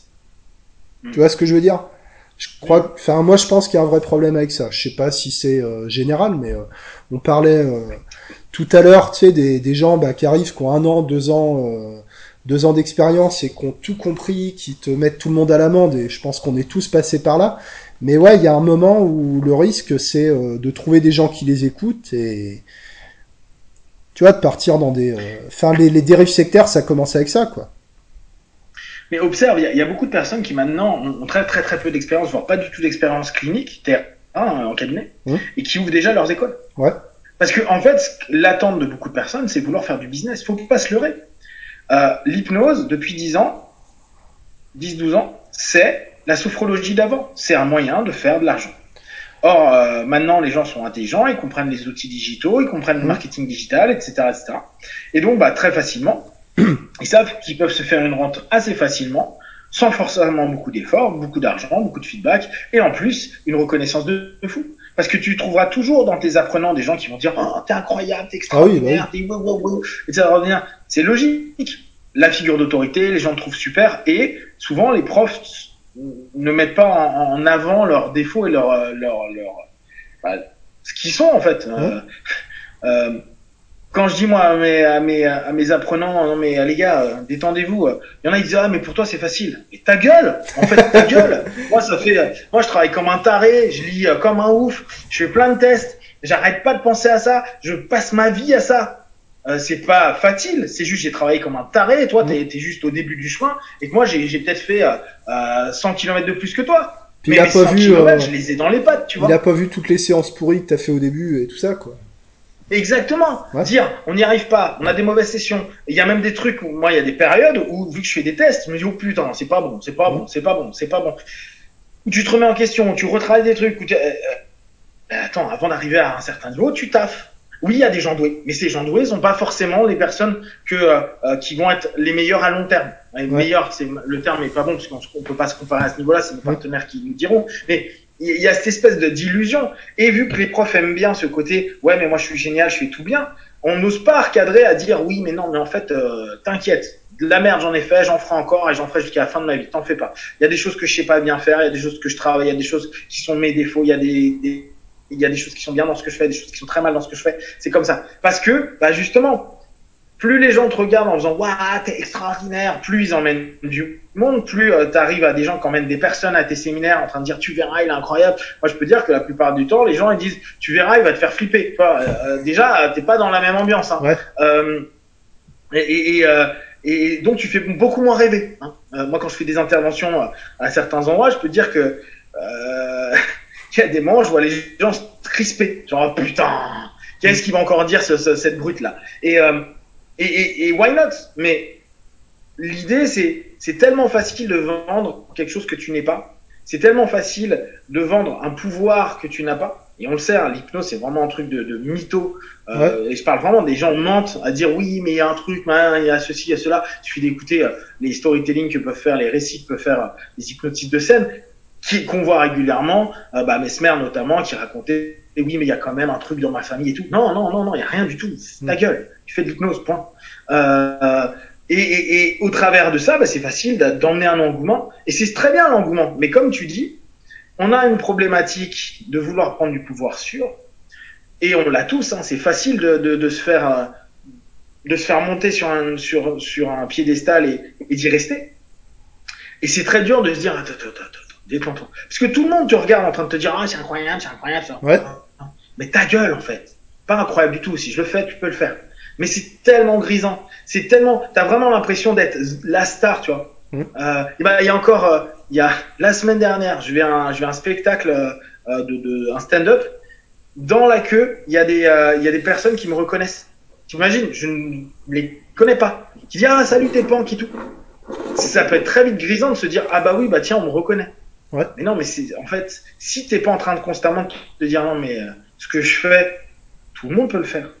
Ce que je propose, tout le monde peut le faire. Ma manière de travailler, tout le monde peut trouver sa manière de travailler. Bah, tu peux très rapidement dire, je sais, j'ai, je connais et tout. Non, non, on connaît notre expérience. Moi, je suis un empirique. Je, je, je ne crois que ce que je vis moi. Et euh, ce que je partage, c'est ce que moi j'ai testé. Je peux pas dire ce que toi ou les autres vont pouvoir vivre par rapport à mes expériences. Je fais un feedback de mes expériences. Mais c'est facile de généraliser et dire, je sais, je connais, j'ai, etc.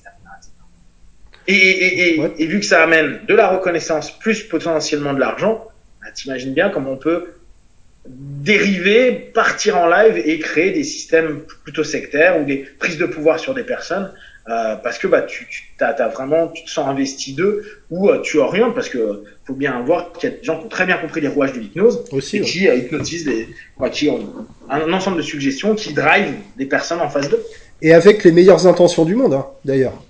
Exactement. Hein mais, mais parce que derrière, il y a un manque de travail perso. Et là, on revient sur le travail perso.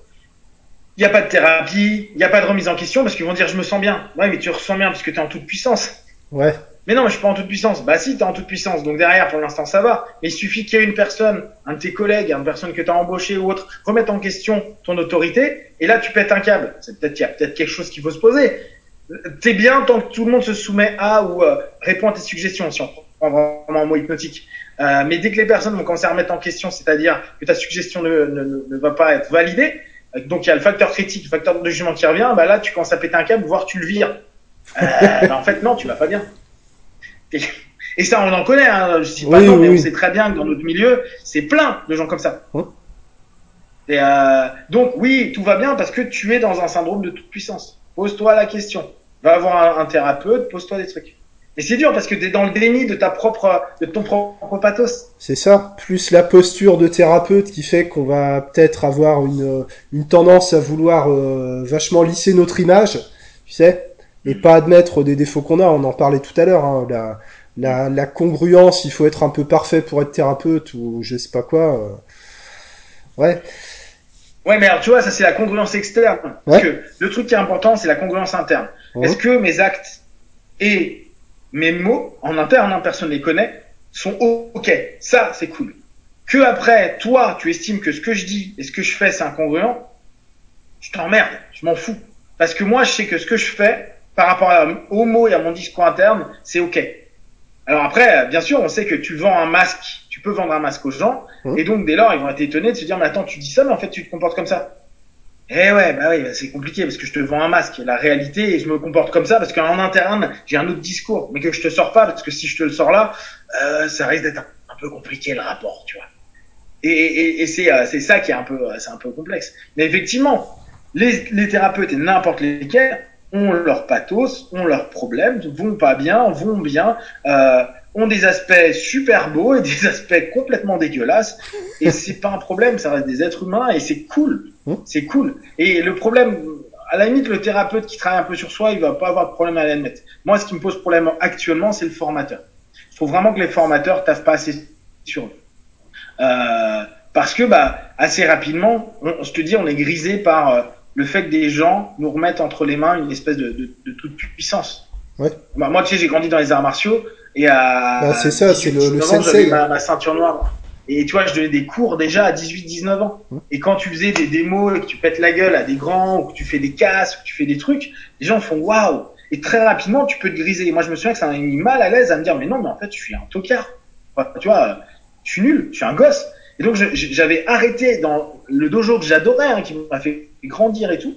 J'ai dit non, non, je vais aller dans un autre dojo où j'étais à nouveau personne et où j'allais me faire péter la gueule, où j'allais péter la gueule de gens, parce que j'avais besoin de me dire non non, c'est trop facile en fait. Tu tu te fais happer par l'espèce de des gens qui te regardent, les ceintures blanches qui te regardent en disant ah incroyable, il est trop fort, gna gna gna. Et toi tu peux vite y croire, à te dire ouais. ouais. Ce qui est cool, c'est qu'il y a la réalité du combat, la réalité du euh, du euh, des compétitions, si tu fais de la compète, qui te ramène un peu à toi-même. Mais si en plus tu gagnes des compètes, ah bah putain merde, mmh. tu, tu restes dans un espèce de d'illusion, c'est ton, c'est ton ego hein, qui s'élève de plus en plus, où tu vas croire réellement que tu es euh, ce que les gens pensent de toi, alors qu'en réalité, oui, tu peux être bon à certains trucs, mais tu es juste à, un niveau bébé, quoi, ceinture noire, euh, t'es un enfant, tu, tu, commences à mûrir ton système, c'est tout. Et tu vois, c'est un peu ça qui, qui, euh, qui se passe aussi en, en, hypnose, sauf que, à l'inverse du, euh, euh du monde martial que j'aime tellement, c'est que quand tu deviens formateur euh, dans, dans, dans, le monde psycho, souvent, et ça c'est très triste, les formateurs sont déjà plus des praticiens. Ils arrêtent de recevoir. Oui, tu, le, tu, le, constates, ça? Ouais. Ouais, ouais, ouais. Bah, demandez, demandez à vos profs combien de sessions ils vont faire par semaine ou par mois. Et beaucoup, bah, ils en font pas tant que ça, vu que déjà ils sont trois semaines par, par mois ou deux semaines par mois bah en formation. Donc ils en font pas des masses, tu vois. Et euh, je compte pas les, les, sessions de formation, quoi, les sessions faites en formation comme des séances d'hypnose, tu vois, ou des séances de thérapie. Non, c'est du euh, spectacle, hein, ce qu'on fait en formation. Ouais, c'est ça. Bah, il y a un levier qui fait que. Hum. Donc beaucoup en fait sont sont pas et même dans les légendes qu'on a, tu vois. Euh, moi, pourquoi je, je tente d'aller voir les anciens, c'est pour voir comment ils bossent. Et en fait, tu te rends compte qu'ils ne reçoivent plus personne. Parce que quand ils font même leurs démos, tu trouves qu'ils sont pas bons. Ils sont pas bons, non pas parce qu'ils le sont pas et que techniquement ils connaissent pas ce qu'ils font. Ils le font parce que bon, je pense qu'ils sont un peu saoulés parce qu'ils répètent toujours la même chose, mais surtout parce qu'ils reçoivent plus. Il y a plus le le feeling du thérapeute, le bon mot, la bonne écoute, le, le, le, le moment de bien rebondir pour recadrer un truc et tout ça, ils l'ont plus. Et, et, et, dès lors, pour moi, on arrive un petit peu à ce prof d'arts martiaux qui euh, euh, a arrêté les compètes, qui tourne même pas avec ses gars, ou qui arrête de tourner avec ses gars quand ses gars commencent à lui péter la gueule, tu vois. Euh, voilà, je fais beaucoup, beaucoup de jiu brésilien, de MMA, etc. Et euh, un des trucs qu'on sait, c'est que en général, bah, tes profs, c'est un des trucs bien dans la discipline, tu l'as aussi au judo, ils tournent encore avec toi. Ouais. Alors que par exemple, un vieux prof de boxe, bah, il va plus tourner avec toi. Parce que, bah, il est normal, il en a pris plein la gueule, etc. Et que t'es un petit jeune, tu, tu risques de lui faire très mal, même s'il a euh, X années d'expérience, il a moins de réflexes, on, on sait très bien, c'est neuro, il n'y a pas de problème là-dessus. Mais, euh, bah, très vite, tu peux, alors ça arrive rarement en boxe, mais euh, tu peux arriver dans un truc de toute puissance, un peu comme en, en aikido, même si j'aime beaucoup l'aïkido, où il n'y a jamais de combat. Et dès lors, bah, t'es un ancien, t'es Xème Dan, les, les gars te regardent en train de faire oh sensei, euh, senpai, blablabla, et tu, tu te perds dans ça. Alors que, et là on a un peu la même chose dans notre milieu où, parfois, bah, les gens vu qu'ils reçoivent plus et qu'à chaque fois qu'ils font des démos slash consultations euh, en session, les gens sont en mode waouh, où ils prennent, et c'est encore un autre biais, euh, des gars en consultation des formations qu'ils ont eues, c'est biaisé. Ils font pas vraiment quelque chose d'intéressant. Ouais. Et, et, et, et, dès lors, c'est comme si tu me disais, bon bah, c'est ce, ce pratiquant d'arts martiaux qui va plus combattre avec ses élèves et qui à longueur de temps dit non, tu dois faire ça, tu dois faire ça. Non, non, montre-moi. Je, je vais peut-être te battre parfois, tu vas peut-être me battre parfois, mais montre-moi. Tu vois, nous dans le jutsu, on respecte beaucoup les cinquantenaires, soixantenaires, même septagénaires qui tournent encore. Ah oui, bah bien sûr, il y en a, tu vas les dégommer alors qu'ils ont été champions du monde il y a 20 ans. Mais euh, le mec, tu dis ah ouais, quand même, il est chaud. Ou euh, il y a des moments, il te pète en 16, tu fais putain, c'est pas possible, le vieux, il m'a défoncé. Trop bien. Ou il y a des moments, bah tu le bats, mais juste le fait que le mec ait mis le kim avec toi, qu'il ait tourné pendant 10 minutes, qu'il ait des trucs, mais t'as as le respect à la mort. Tu dis, mec, il a 20 ans de plus que moi, Mmh. et euh, il est là. Tu vois, et je trouve que ça évite de faire rentrer dans des fantasmes, ça te ramène toujours en terre à terre. Et, et dans notre milieu, de l'accompagnement, parfois c'est un peu ce qui manque, c'est qu'on peut très vite partir en vrille. Il suffit qu'on ait des, des, des partenaires, des patients qui soient complètement fous, des apprenants qui te trouvent extraordinaires, Ouais. que tu te vendes très bien, que tu aies de la prestance et que euh, tu utilises les bons mots et que tu suggères plein de choses, bah, tu peux être incompétent et pourtant avoir euh, beaucoup de personnes qui te suivent et dès lors, euh, on reprend le terme de tout à l'heure, créer un système sectaire, sans parler forcément de secte et d'orientation, et on le voit beaucoup dans, dans le monde coaching. Peut-être pas, peut-être, peut-être pas aller jusqu'au terme de, de secte, parce que, enfin, une secte, c'est quelqu'un qui, qui t'isole de ta famille, de ton environnement, etc. Donc, euh, faut- sans, sans exagérer, mais t'as quand même des espèces de fan clubs. Euh, tu prends un hypnotiseur très connu avec une grande école très prestigieuse. Euh, T'as des clones qui sortent en fait, tu vois, des, des gens en formation, tu les reconnais à la voix d'où d'où d'où ils sortent, et c'est ça c'est pas grave. Ce qui est plus problématique, c'est quand euh, les gens te parlent d'hypnose ou que t'es ou que t'es en position de formateur, comme moi une fois de temps en temps, euh, ponctuellement, tu vois, à la marge, et que tu dis bah des fois ça marche pas ou que tu prends un sujet euh, de démonstration et qu'il est résistant et que tu rames, bah les gens t'en veulent que ce soit pas magique en fait. Mm.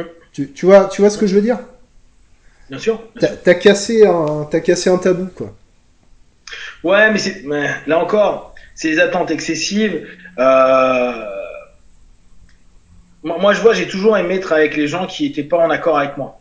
Donc, et depuis le début, tu vois, je me souviens, à l'époque, j'ai eu des gens qui sont montés sur scène quand je, quand je, quand, quand je, je tentais de propager à fond l'hypnose helmanienne. Je faisais plein, plein, plein de conférences partout en France. Et euh, vu que c'était totalement inconnu, bah, euh, j'avais des gens qui montaient, qui faisaient d'autres systèmes, euh, voilà, qui faisaient de l'éricksonien en l'occurrence ou de la PNL, qui disaient ouais mais non mais c'est de la merde, gna gna, t'as rien compris, l'hypnose c'est la, la belle hypnose c'est l'hypnoseéricksonienne, toi tu fais de l'hypnose de merde, etc., etc. Et donc moi bah ayant un, un background martial, je dis bah les gars ceux qui veulent venir, venez monter sur scène. Mmh.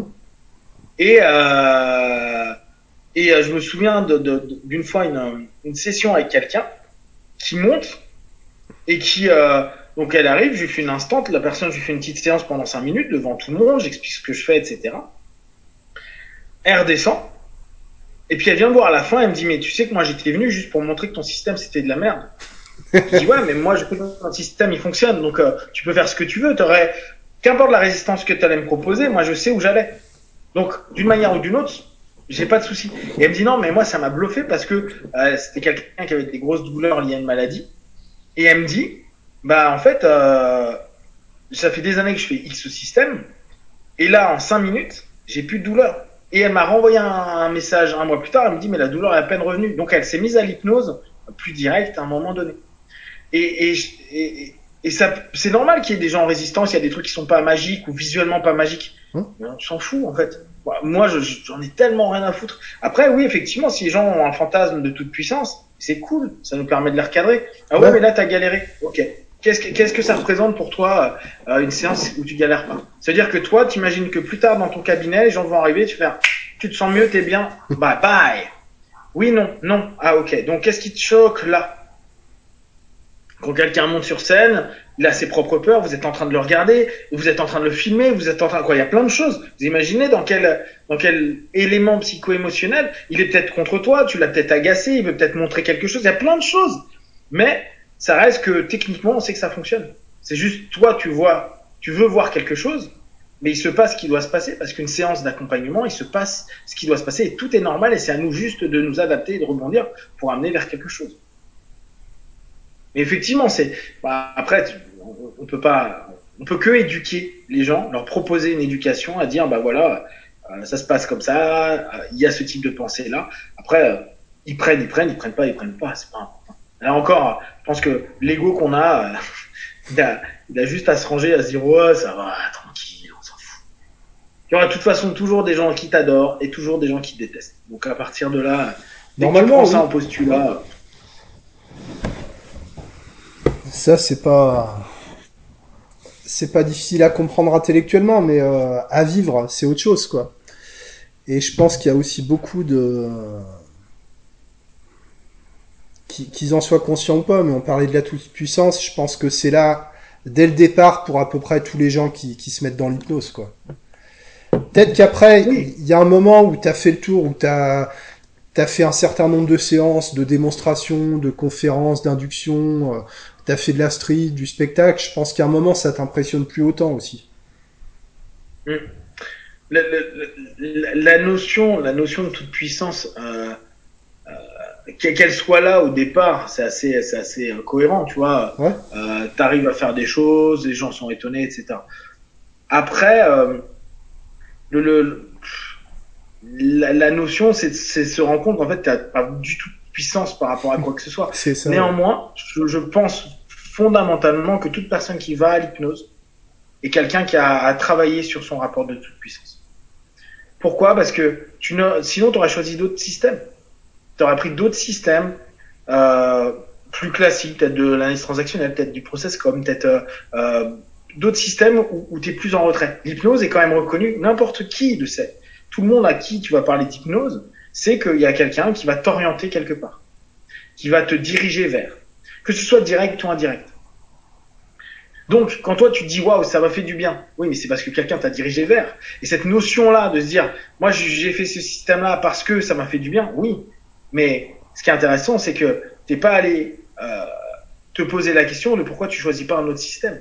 Pourquoi tu as besoin qu'on te tienne la main? Pourquoi tu as besoin de suggestions? Pourquoi tu as besoin qu'on t'oriente? Pourquoi tu as besoin d'être dans un état? Et est-ce que tu veux toi, parce que tu t'es senti bien, c'est faire la même chose à quelqu'un, c'est-à-dire réimposer, indirectement, hein, bah, une transe, des, des, suggestions, des orientations. En fait, toi, être le leader, l'orientant à ce moment-là de la session. Et pas, comme en psychanalyse, où les gens vont dire, ah, mais psychanalyse c'est nul parce que ça, ça met 15 ans pour avoir un truc, ou souvent, bah, on te laisse aller vers la recherche de ce que tu es prêt à dire ou ne pas dire pendant une session. Et souvent, t'es pas prêt à dire grand chose pendant pas mal d'années jusqu'au moment où il y a des phases où tu te débloques avec un mot, une remarque, un silence, qui fait que, hop, il y a des choses qui émergent. Donc on est dans des, dans des cheminements différents et beaucoup de personnes qui font l'hypnose, je pense à la grande majorité, ont une vraie problématique par rapport à la toute-puissance. Et tu le vois beaucoup. D'ailleurs, c'est d'autant plus amusant que j'ai observé que les personnes qui allaient plus vers l'indirect sont les personnes qui ont les plus de problèmes avec la notion d'autorité et en fait avec un besoin de mener, guider et contrôler l'autre et soi-même par rapport aux séances. Alors que plus tu vas dans le direct, plus tu acceptes que l'autre puisse te dire non. Oui. Plus tu es dans l'indirect, moins tu l'acceptes. Et, et ça, c'est assez intéressant comme concept. C'est tellement on a du mal à admettre qu'on est hyper directif qu'on va dans l'indirect parce qu'on est mal à l'aise. Tu sais, c'était le problème de Rossi. Rossi qui a toujours voulu traduire Ericsson avec un regard euh, bienveillant, non directif, parce que Rossi avait apparemment, euh, c'était un Français qui avait expliqué ça, on en parlait la dernière fois, bon bref, j'ai plus son nom, euh, parce que Rossi détestait l'autorité et détestait le fait qu'on puisse orienter et imposer quelque chose. Sauf qu'en en fait, Ericsson ne faisait que orienter et imposer quelque chose. C'est pour ça que dès lors, il a dû dire, bon, Ericsson a fait ça et vous entendez ça, mais en réalité, il y a un deuxième niveau de langage ou un troisième niveau de langage. Mais c'est simplement parce que lui, ça le rassurait, parce qu'il voulait pas suivre quelqu'un qui l'estimait être directif. Alors qu'Ericsson, par essence, et tout le monde le sait et le voit maintenant, il n'y a plus de secret avec les vidéos, il est directif. Bah, il suffit de lire ce qu'il a, écrit. Euh, il suffit de lire ce qu'il a écrit. Hein. Ouais, mais complètement. Hum. Et euh, bon, c'est une autre période, c'est une autre truc, mais je, pense que le mot indirect n'est pas juste, ça devrait être indirectif. Ouais. C'est du directif, mais qu'on ne voit pas, qui, qui, qui, se veut pas tout à fait euh, perceptible. Et donc voilà, la, la, la, notion assez rapide de se dire j'ai plein pouvoir, oui, c'est normal. Et puis, euh, c'est à travailler, c'est à voir, et au bout d'un moment, on se dit, ok, de toute façon, avec, le, avec la thérapie, je pense pas que ça arrive dans la rue, la rue peut parfois un peu nous, euh, nous bloquer, à avoir toujours l'impression d'être euh, d'être invincible parce que tu vas sélectionner un ensemble d'éléments. Et quand tu as plus personne de sélectionner que des personnes qui viennent, qui sont ce qu'ils sont et tu dois les prendre tel quel, là on rentre dans une autre dynamique. Et, euh, et c'est là où tu sens que t'as pas de toute puissance du tout. Et c'est très bien. La rue, bah, c'est toujours la même chose. Parfois, tu vas chercher des groupes de personnes que tu sais un peu plus consciemment et ou inconsciemment suggestibles, et puis il y a tout un, cheminement qui se met en place. Donc l'ego dans la rue ou, ou en spectacle peut être plus important plus longtemps, mmh. ce qui ne veut pas dire qu'ils sont tous de l'ego hein, du tout, mais euh, ce pouvoir-là, il peut rester un peu plus longtemps peut-être parce que bah, vu que tu sélectionnes, tu sais quand même que tu vas avoir logiquement un retour sur euh, sur, euh, sur la sélection que tu as fait qui devrait être positive et nourrissant dès lors euh, tes aptitudes et tes capacités, ne serait-ce qu'à sélectionner correctement les personnes. Mais alors, est-ce que euh, est-ce qu'il n'y a pas possibilité de se, se mentir, de se convaincre, même quand ça foire avec les clients, que quand même on est puissant, qu'on peut euh, qu'on a bien fait. tu sais, je pense à des discours, euh, la personne n'est pas prête, il veut pas vraiment changer, il n'est pas assez engagé, etc. Ah oui, d'accord. Ouais, non, non, non, tout, non, tout ça, en fait, c'est, euh, oui, oui, non, ça, bah, ça c'est juste ne pas admettre sa propre, ouais, son incapacité, là, tout simplement. Mmh. Euh, ça, je suis d'accord avec toi. Donc oui, effectivement, il peut y avoir un rapport encore euh, égotique de puissance par rapport à ça. Mais je pense que c'est assez rare. Là, sais, moi, pendant un moment, je, proposais l'idée de dire, faudrait qu'on ait des espèces de, bah, c'est mon côté à nouveau martial, hein, mais de grade. Ouais. De dire, bah, avant 5 ans, et euh, avec euh, un travail quotidien, c'est-à-dire que tu vis, tu vis, hein, tu vis que de l'hypnose, que de la thérapie. Euh, avant ça, tu es ceinture blanche à marron. après cinq ans, tous les jours avec quelqu'un, quoi, avec des où tu vis de ça, bah t'es ceinture noire et donc c'est juste pour donner en gros des juniors et des seniors si t'as envie. Mmh. cette notion là, ce que t'es en train de dire, pour moi, c'est souvent des mecs qui ont moins de 5 ans de pratique, ouais. mecs ou femmes, hein. moins de 5 ans de pratique et qui parfois même pas tous les jours ils reçoivent du monde. Donc c'est parfois ils ont encore ce discours à dire t'étais pas prêt, t'étais pas truc. Quand tous les jours tu bosses, tu te rends compte que c'est pas l'autre, mais tu sens souvent que euh, bah, t'es, toi t'étais pas, pas t'as pas été bon. Ouais. T'as plus de recul en train de te dire ah ouais bon ok j'ai fait de la merde. Effectivement, c'est moi j'ai pas été bon là-dessus. Euh, j'ai tenté un truc ou même j'ai rien tenté où j'étais pas fixé, où j'étais pas dedans, j'étais pas cadré, j'étais pas, j'ai pas tenu quelque chose. Bref, et euh, t'admets plus facilement que t'as fait de la merde. Avant c'est peut-être dur, hein, mais c'est pour ça que je pense que prendre en compte, moi souvent c'est une question que je pose aux, personnes que je rencontre, je dis, ok, ça fait combien de temps que tu pratiques?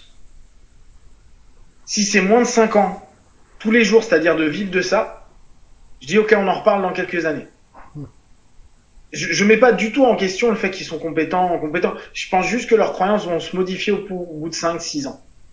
Parce que bah, si tu vis que de ça, que t'as pas un boulot à côté, que ta vie elle est basée que sur ça, c'est que en général, tu as suffisamment de réussite et de retour pour avoir un nouveau partenaire, patient, client. Euh, donc, on, on, sait que la personne, si elle vit de ça, elle a suffisamment de revenus, donc ça veut dire qu'elle a suffisamment de patients, donc ça veut dire qu'elle a fait suffisamment de séances. Tu vois, c'est juste une question de, de nom.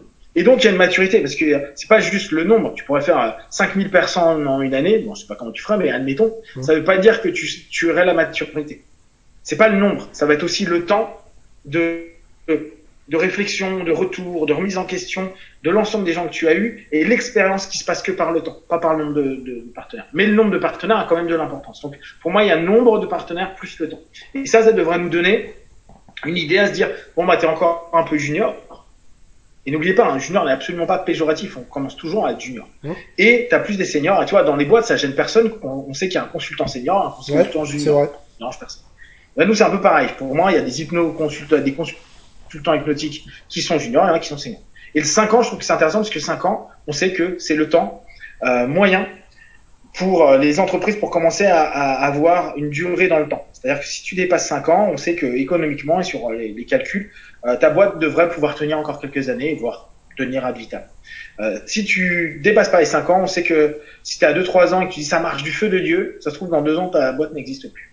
Et ça on le sait hein, dans la création d'entreprise, un truc de base. Donc je trouvais que 5 ans était une bonne une bonne idée et comme ça ça permet aussi quand on, on parle avec des gens, OK, tu fais ça depuis quand? Oui, mais j'en fais beaucoup. Non, mais t'en fais ça depuis quand? Juste. Ah, je fais ça depuis truc, tu fais euh, tu fais ça tous les jours. Non, je reçois quelques fois par semaine. OK. Donc tu sais déjà que tu peux pas avoir la même attente du retour, de la posture, de la toute puissance et, des, des, et des, mots comme ah, il était pas prêt, il était pas prêt. C'est un truc de puceau, tu vois. C'est un truc, euh, c'est un truc à dire. Euh, il y a des moments, il y a des moments, tu peux dire tiens, ce thème-là, t'es pas chaud. Et c'est ton partenaire qui dit ah j'ai pas trop envie de le bosser. Ok, on va bosser autre chose. Tu le sais, il y a des moments, mais c'est pas là-dessus là, il est pas assez mûr, mais c'est pas qu'il est pas prêt pour faire des séances. Mm. C'est sur ce sujet-là, il va clairement te définir. J'ai pas envie de le toucher, j'ai peur d'y aller maintenant, je suis pas prêt. Quoi. Il va te le dire, mais ça va être très très clair. C'est pas une projection que tu fais toi à un moment donné. Ouais.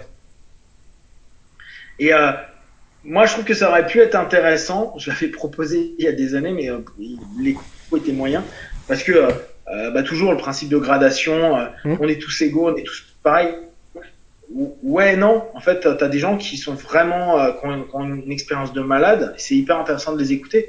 Quand on a moins d'expérience, quoi. Moi, ça m'a jamais dérangé dans les arts martiaux de me dire, euh, je suis un jeune, euh, je sais pas, troisième, quatrième dan, et il y a un septième dan, bah tu fermes ta putain de gueule. Mmh. T'as beau avoir été x fois champion du monde ou x fois champion d'Europe ou de France, tu fermes ta gueule, t'es en César, quoi, t'es à genoux, t'écoutes et tu fais, oh, putain, il est bon le vieux. Hein. Ou il raconte des trucs où tu peux même dire, ah, je suis pas d'accord. Ouais, mais c'est normal. Et il attend pas que tu sois d'accord de tout, il te donne lui son expérience avec 20 ans de plus, 15, 20, 30, 40 ans de plus. Tu fermes ta putain de gueule et t'écoutes. Et, euh, et ça veut pas dire qu'il va pas y avoir de respect pour euh, toi, jeune ceinture noire, mmh. ou ceinture bleue, ou ceinture qu'importe le grade que t'as. Mais t'as moins ouvrir ta gueule que lui peut l'ouvrir, c'est tout. Parce que tout simplement, il a plus d'expérience. Ça ne veut pas dire que ce que tu dis n'a pas de sens, n'a pas d'utilité, n'est pas bien. C'est juste bah, l'expérience, faut le respecter. Et, euh, et dès lors, bah, ça fait que oui, il y a des praticiens qui vont, quelqu'un qui ça fait 25 ans que ça marche. Euh, moi, il y a des moments, j'ai des gens en, en, en, formation ça fait 20 ans, 25 ans, qui font du coaching, qui font du truc. Et euh, il y a des moments, je dis ah, moi, je suis pas d'accord avec ça dans ta manière de fonctionner. Mais je lui dis, toi, ça marche, donc il y a pas de problème. Je te dis juste moi, dans mon cadre à moi, ce que tu fais, c'est pas juste. Mais dans le tien, ça fonctionne vu que ça fait 25 ans que tu des gens qui viennent te voir. Donc j'ai rien à dire par rapport à ça. Là, je, je ramène toujours par rapport à mon cadre, à ce que je propose et à ma manière de proposer les choses. Ce qui ne veut pas dire que c'est plus juste que la sienne, du tout. Faut rester euh, coachable, quoi. Ouais, exactement. Mais toujours. Puis moi, c'est ça que j'aime bien, tu vois, quand je vais aux États-Unis ou quand je me forme. Voilà, en ce moment, c'est plus en ligne. Mais quand euh, t'as un, as un prof qui dit ah ouais, mais moi, j'aurais pas fait ça. Et tu dis ah ouais, d'accord. Euh, t'as pas à te dire ah ouais, mais non, mais moi, euh, c'est comme ça.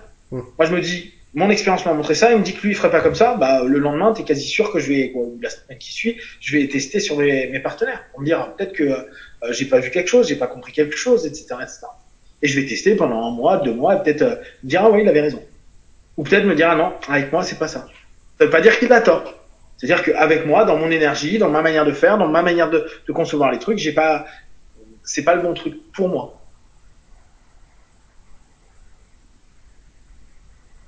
Est-ce que euh, tu dirais que le monde de l'hypnose, il a changé depuis que tu as commencé? Je sais pas, le niveau, la, formation, la perception dans le grand public. Entre aujourd'hui et quand tu as démarré, c'est différent, c'est pareil? C'est subjectif hein, ce que je te demande. objectif, sachant que je suis très peu sur les groupes, je suis très peu, mmh. je suis hyper isolé en fait. Hein. je fais mon truc de mon côté. Euh, je croise une fois tous les X temps des, des gars, des colocs, mais je suis vraiment dans mon monde. Euh, euh, donc là-dessus, je peux difficilement être objectif. Maintenant, de ce que je vois de mon monde, mmh. Il y a de plus en plus d'hypno, il y a de plus en plus d'écoles qui se créent. Ouais. Ça, clairement, je le vois beaucoup. Avec des, donc des gens qui ont peu d'expérience qui créent des choses. Mais ça, à la limite, c'est pas grave, c'est un business. Et s'ils arrivent à bien faire fonctionner et être entourés de bonnes personnes, le problème. Euh, en termes de niveau, je trouve, dans ce que je lis ou dans ce que je peux voir, qu'il y a un peu plus d'ouverture à l'hypnose du passé, à d'autres formes d'hypnose que à l'hypnose ericksonienne il y a 15 ans. Il y a 15 ans, tu n'entendais que parler d'hypnose ericksonienne. Que ça. Ça existait néo-hypnose euh, et euh, néo-hypnose et hypnose ericksonienne, il n'y avait que ça. Maintenant, c'est normal d'entendre parler d'hypnose elmanienne, d'hypnose spirituelle, d'hypnose euh, régressive, d'hypnose ceci, d'hypnose cela. Et ça, ça a vraiment, vraiment changé. Parce que je peux, bah, là-dessus, je peux être clair. J'étais le premier en France à parler d'hypnose allemandienne au grand public, à tout le monde. C'est vrai. Donc, personne ne connaissait. Maintenant, tu parles d'hypnose allemandienne, bah, les gens, ils font, ah bah oui. Ou ils vont clairement dire, ah non, mais moi, je fais pas d'hypnose érectionnelle, je fais de l'hypnose allemandienne. Tu sais, tu les écoutes, tu dis, ah bah c'est bien. Parce que là, je peux te dire que moi, j'ai mon petit ego qui fait, mmh. putain, je me suis pas battu pour rien, les gens connaissent, tu vois. Euh, après, au niveau euh, connaissance, il y a YouTube qui a énormément permis de partager d'infos et donc tu as beaucoup de gens qui donnent de très belles choses. D'ailleurs, même l'hypnose de rue est devenue, il y a des très très belles sessions d'hypnose de rue avec des super, euh, bah ils, ont, ils font un mini spectacle, mais c'est des routines qui sont très sympas. Routine étant quand même un mot qui vient spécifiquement de la magie hein, à la base, hein. mais des routines qui sont devenues un truc vraiment très très cool. Euh, et là, c'est impressionnant. Malheureusement, bah, comme dans tout ça, il y a aussi de nombreuses dérives. C'est normal, hein. plus il y a de monde, plus il y aura de dérives, et ça, on peut rien y faire. Et là, je pense à l'hypnose de rue, où euh, bah, parfois, il y a que les ados euh, qui sont visés, et euh, avec des personnes qui, tu sens, sont un peu tendancieuses sur les jeux qu'ils font avec les ados féminins, en l'occurrence. Ça, ça me dérange un peu, mais ça avait déjà commencé, nous, quand on a tout juste mis en place, parce que c'est aussi l'hypnose de rue, euh, bah, au début, il y avait personne, tu vois. Mmh. puis au fur et à mesure, ça s'est développé. Euh, donc là-dessus, c'est cool. Après, le niveau, bah, les écoles, je trouve qu'elles n'ont pas vraiment changé leur formation. Elles sont restées toujours sur les mêmes. C'est hein, les, les, mêmes contenus, non? Depuis, enfin, moi, ça fait d'une dizaine d'années, c'est les mêmes choses, quoi, non? Oh, même plus, hein. C'est des, T'as as toujours l'impression de lire euh, Transformation, en fait, de. Ouais. Euh, non, Structure of Magics, pardon, de. Mmh. Bender et Grinder. ouais, exactement. Tu sais, et en plus, dans les cours, t'as vraiment les, les, mêmes schémas, les mêmes explications des, des métaphores imbriquées et tout. Il est très très bien ce bouquin. Mmh. Mais euh, bon, les cours ressemblent beaucoup à ça. Euh, et à l'époque, on en avait parlé avec euh, avec les gars de l'Arche, qui euh, qui m'avaient dit que c'était un peu compliqué de changer parce que ça fait des années qu'ils travaillent en technicien, praticien, etc., etc., qui se rendent compte qu'il y a des choses à bosser, mais en même temps, la demande de beaucoup de personnes, c'est ces formations qui durent deux mois où tu arrives à être master prat, tu vois. Ouais. Donc, il y a une demande, quoi. Moi, je comprends que euh, tu veuilles faire vivre son business et tout, tout révolutionner, c'est pas bon. Tu sais, moi, ça fait des années que je donne plus de certif. Je peux dire que le jour où j'ai commencé à dire je donne plus de certif, le nombre de demandes par rapport à mes formations, elles ont fait parce que bah c'est y a pas d'intérêt, tu donnes pas de certif. Hum. Ouais. bah ouais, effectivement. Euh, donc les gens ont une attente, je comprends hein, quoi, tout ça c'est logique. Donc ça pour moi ça n'a pas trop changé. Euh, en plus d'ouverture, je pense donc dès lors plus de compétences techniques parce qu'il y a plus d'ouverture. Après on a toujours le même problème qu'avant, des gens qui ont peur de se lancer. Euh, bah pareil, hein, des, des, des, personnes qui euh, euh, qui sont très peu sûres donc qui enchaînent les, les, les formations. Bon, ça, c'est comme avant. En fait, sur ça, ça n'a pas vraiment changé. Mais le niveau global, je pense, de l'hypnose en France, ça a vraiment évolué. Euh, c'est ouvert, donc automatiquement a évolué. Euh, L'hypnose de rue a aidé à, à un peu euh, décanter certaines choses, à libérer les gens. Mine de rien, le, le, le copain québécois, il a il a quand même donné une image. Après, qu'on parle de bien ou de mal d'une chose, c'est le marketing. Hein. Oui, c'est pareil. Ouais.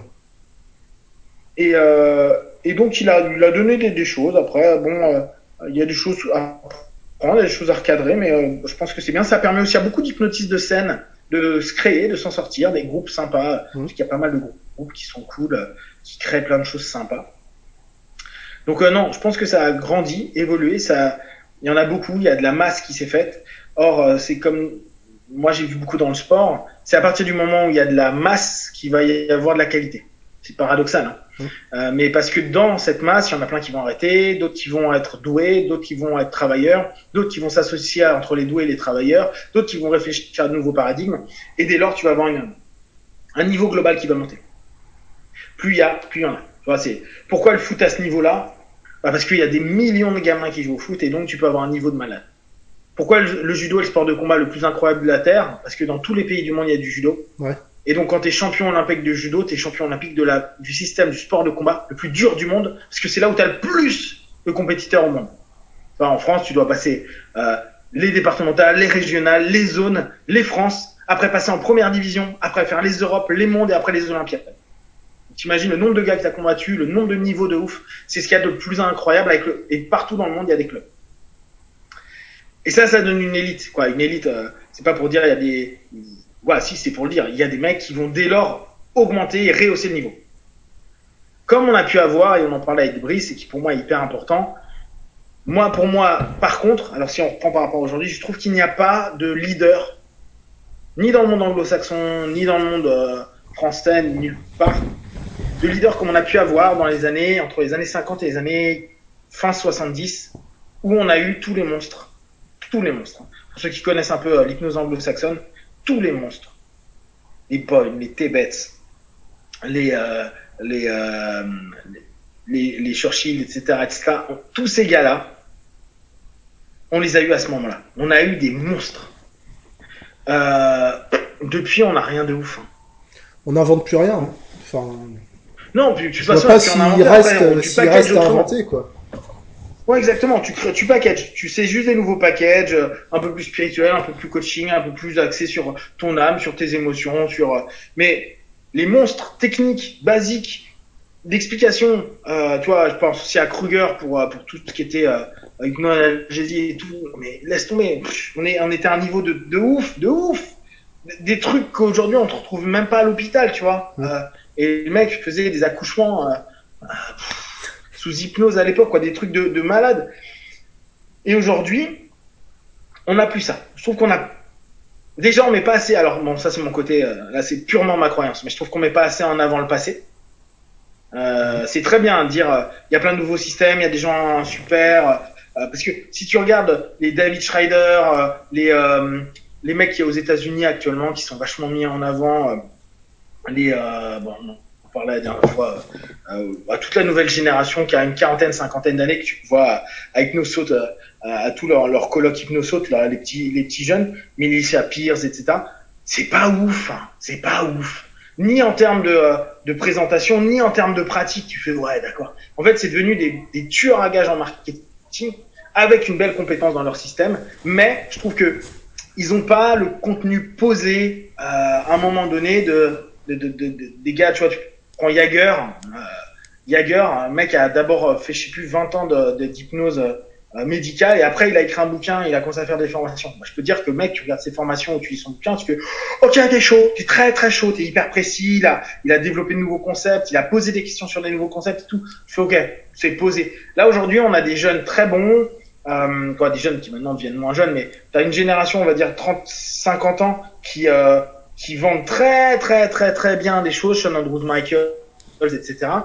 Et euh, derrière, ça manque de ça manque de substance sur des trucs qu'ils connaissent, mais leur, euh, ce qu'ils ont soi-disant créé ou autre, c'est pas ouf, quoi. C'est des répétitions d'un truc. euh, C'est toujours la même chose. Il n'y a pas de réflexion de fond il peut y avoir. Il y a plus de recherches. Nous, en France, si tu lis, il y a plus de thèses euh, sur l'hypnose et autres. Moi, je lis beaucoup sur des trucs américains pour voir un peu ce qui, comment ils travaillent et autres. Il y a, un peu plus de recherches. Quoi, non. Il y a plus de recherches qu'en début 2000, mais je pense qu'il y en a moins que dans les années 50-70. En fait, 50, 70, 80, ça a été vraiment le, l'espèce d'âge d'or de, de, de la discipline. Et aujourd'hui, on est plus dans l'âge d'or de la vente de la discipline. Ouais. Donc on, on, crée des super trucs, on fait tous des trucs géniaux, etc., etc. Euh, pourquoi pas, tu vois Pourquoi pas Mais euh, c'est euh, là-dessus, je pense qu'il nous manque des, des, des gens à suivre et des gens vraiment intéressants à suivre, autant en France qu'à l'étranger. Alors qu'on a des gens, on a des gens bons en France, mais je sais pas. Je j'ai pas encore trouvé de personne. C'est un, peu timide, quoi. Pardon C'est un peu timide, quoi. Ouais, c'est ça, c'est timide. Et puis bon, euh, après, je comprends hein, euh, ce qu'on a pu voir et ce qu'on veut éviter avec euh, les prochains colloques et, ou les conventions qu'on a envie de faire.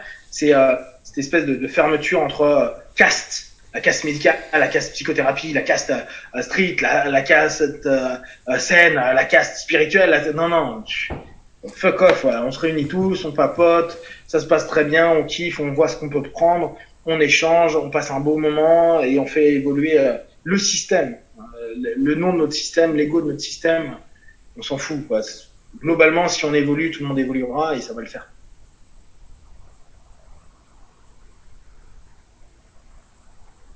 Ok, cool. Attends, je regardais l'heure.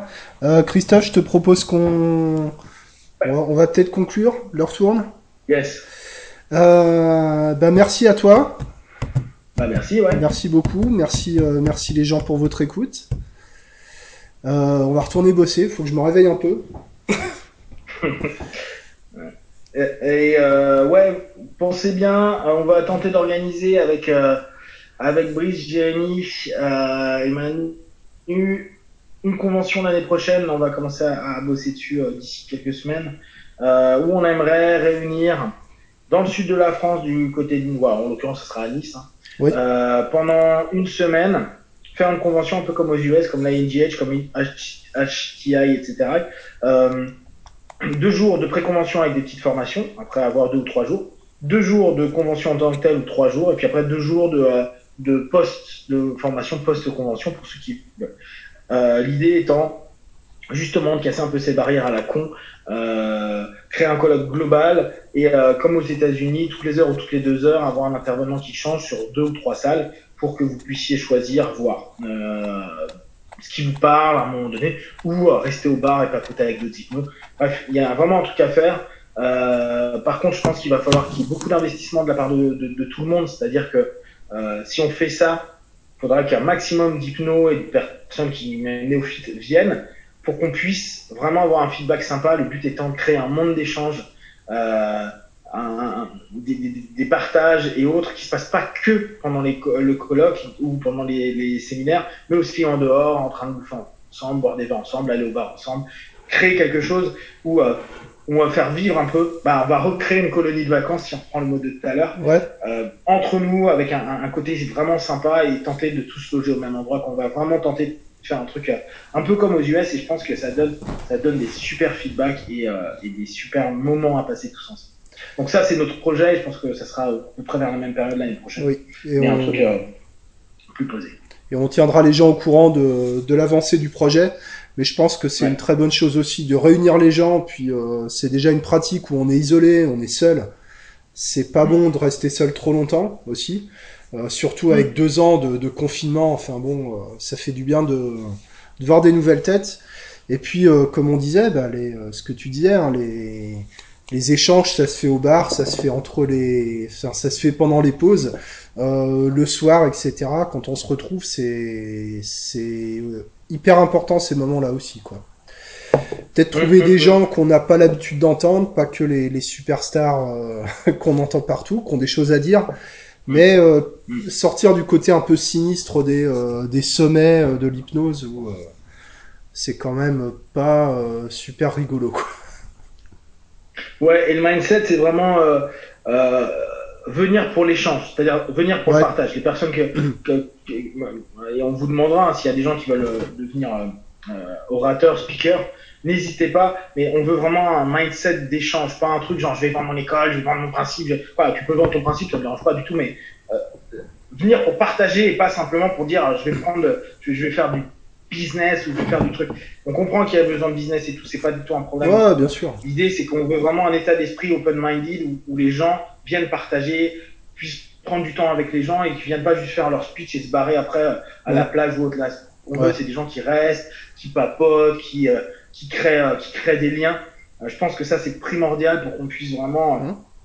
faire évoluer la communauté hypnose et pas que sur des forums, pas que sur du virtuel, mais vraiment qu'on se voit, qu'on kiffe ensemble et qu'après, peut-être, on, puisse faire des, mini trucs un peu partout comme ça, sur deux jours, par-ci, par-là, pour, bah, pour le kiff des gens et pour que nous, on puisse se voir, se, se, créer des liens qui sont vrais et puis après, des, après, qu'importe ce que vous, allez d'ailleurs mettre en place euh, ensemble euh, au travers de tout ça, mais je pense que c'est un bon moment, euh, cool, et, et dans, dans, un, dans un bon climat et bonne, un bon état d'esprit.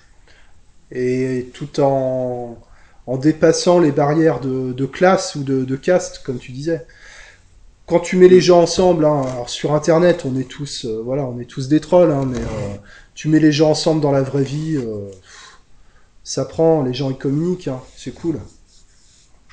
Ouais, de toute façon, on a prévu euh, une, salle où on met une cage et des gants. Voilà. Donc après, à partir de là, les gens règlent leur compte. H24, on mettra sur le dark web et on mettra de hypnofiling. Yeah. Euh, s'il y a des gens qui ont besoin de gérer, bah, ils viennent se défouler, il y a un arbitre, il dit qui a gagné, et après vous allez boire un verre ensemble. Voilà. on, a, on, a, plein d'idées super sympas. Facile. ça va, ça va marcher. Je coupe le, coupe l'enregistrement. À bientôt les gens. Merci. À bientôt. Ciao.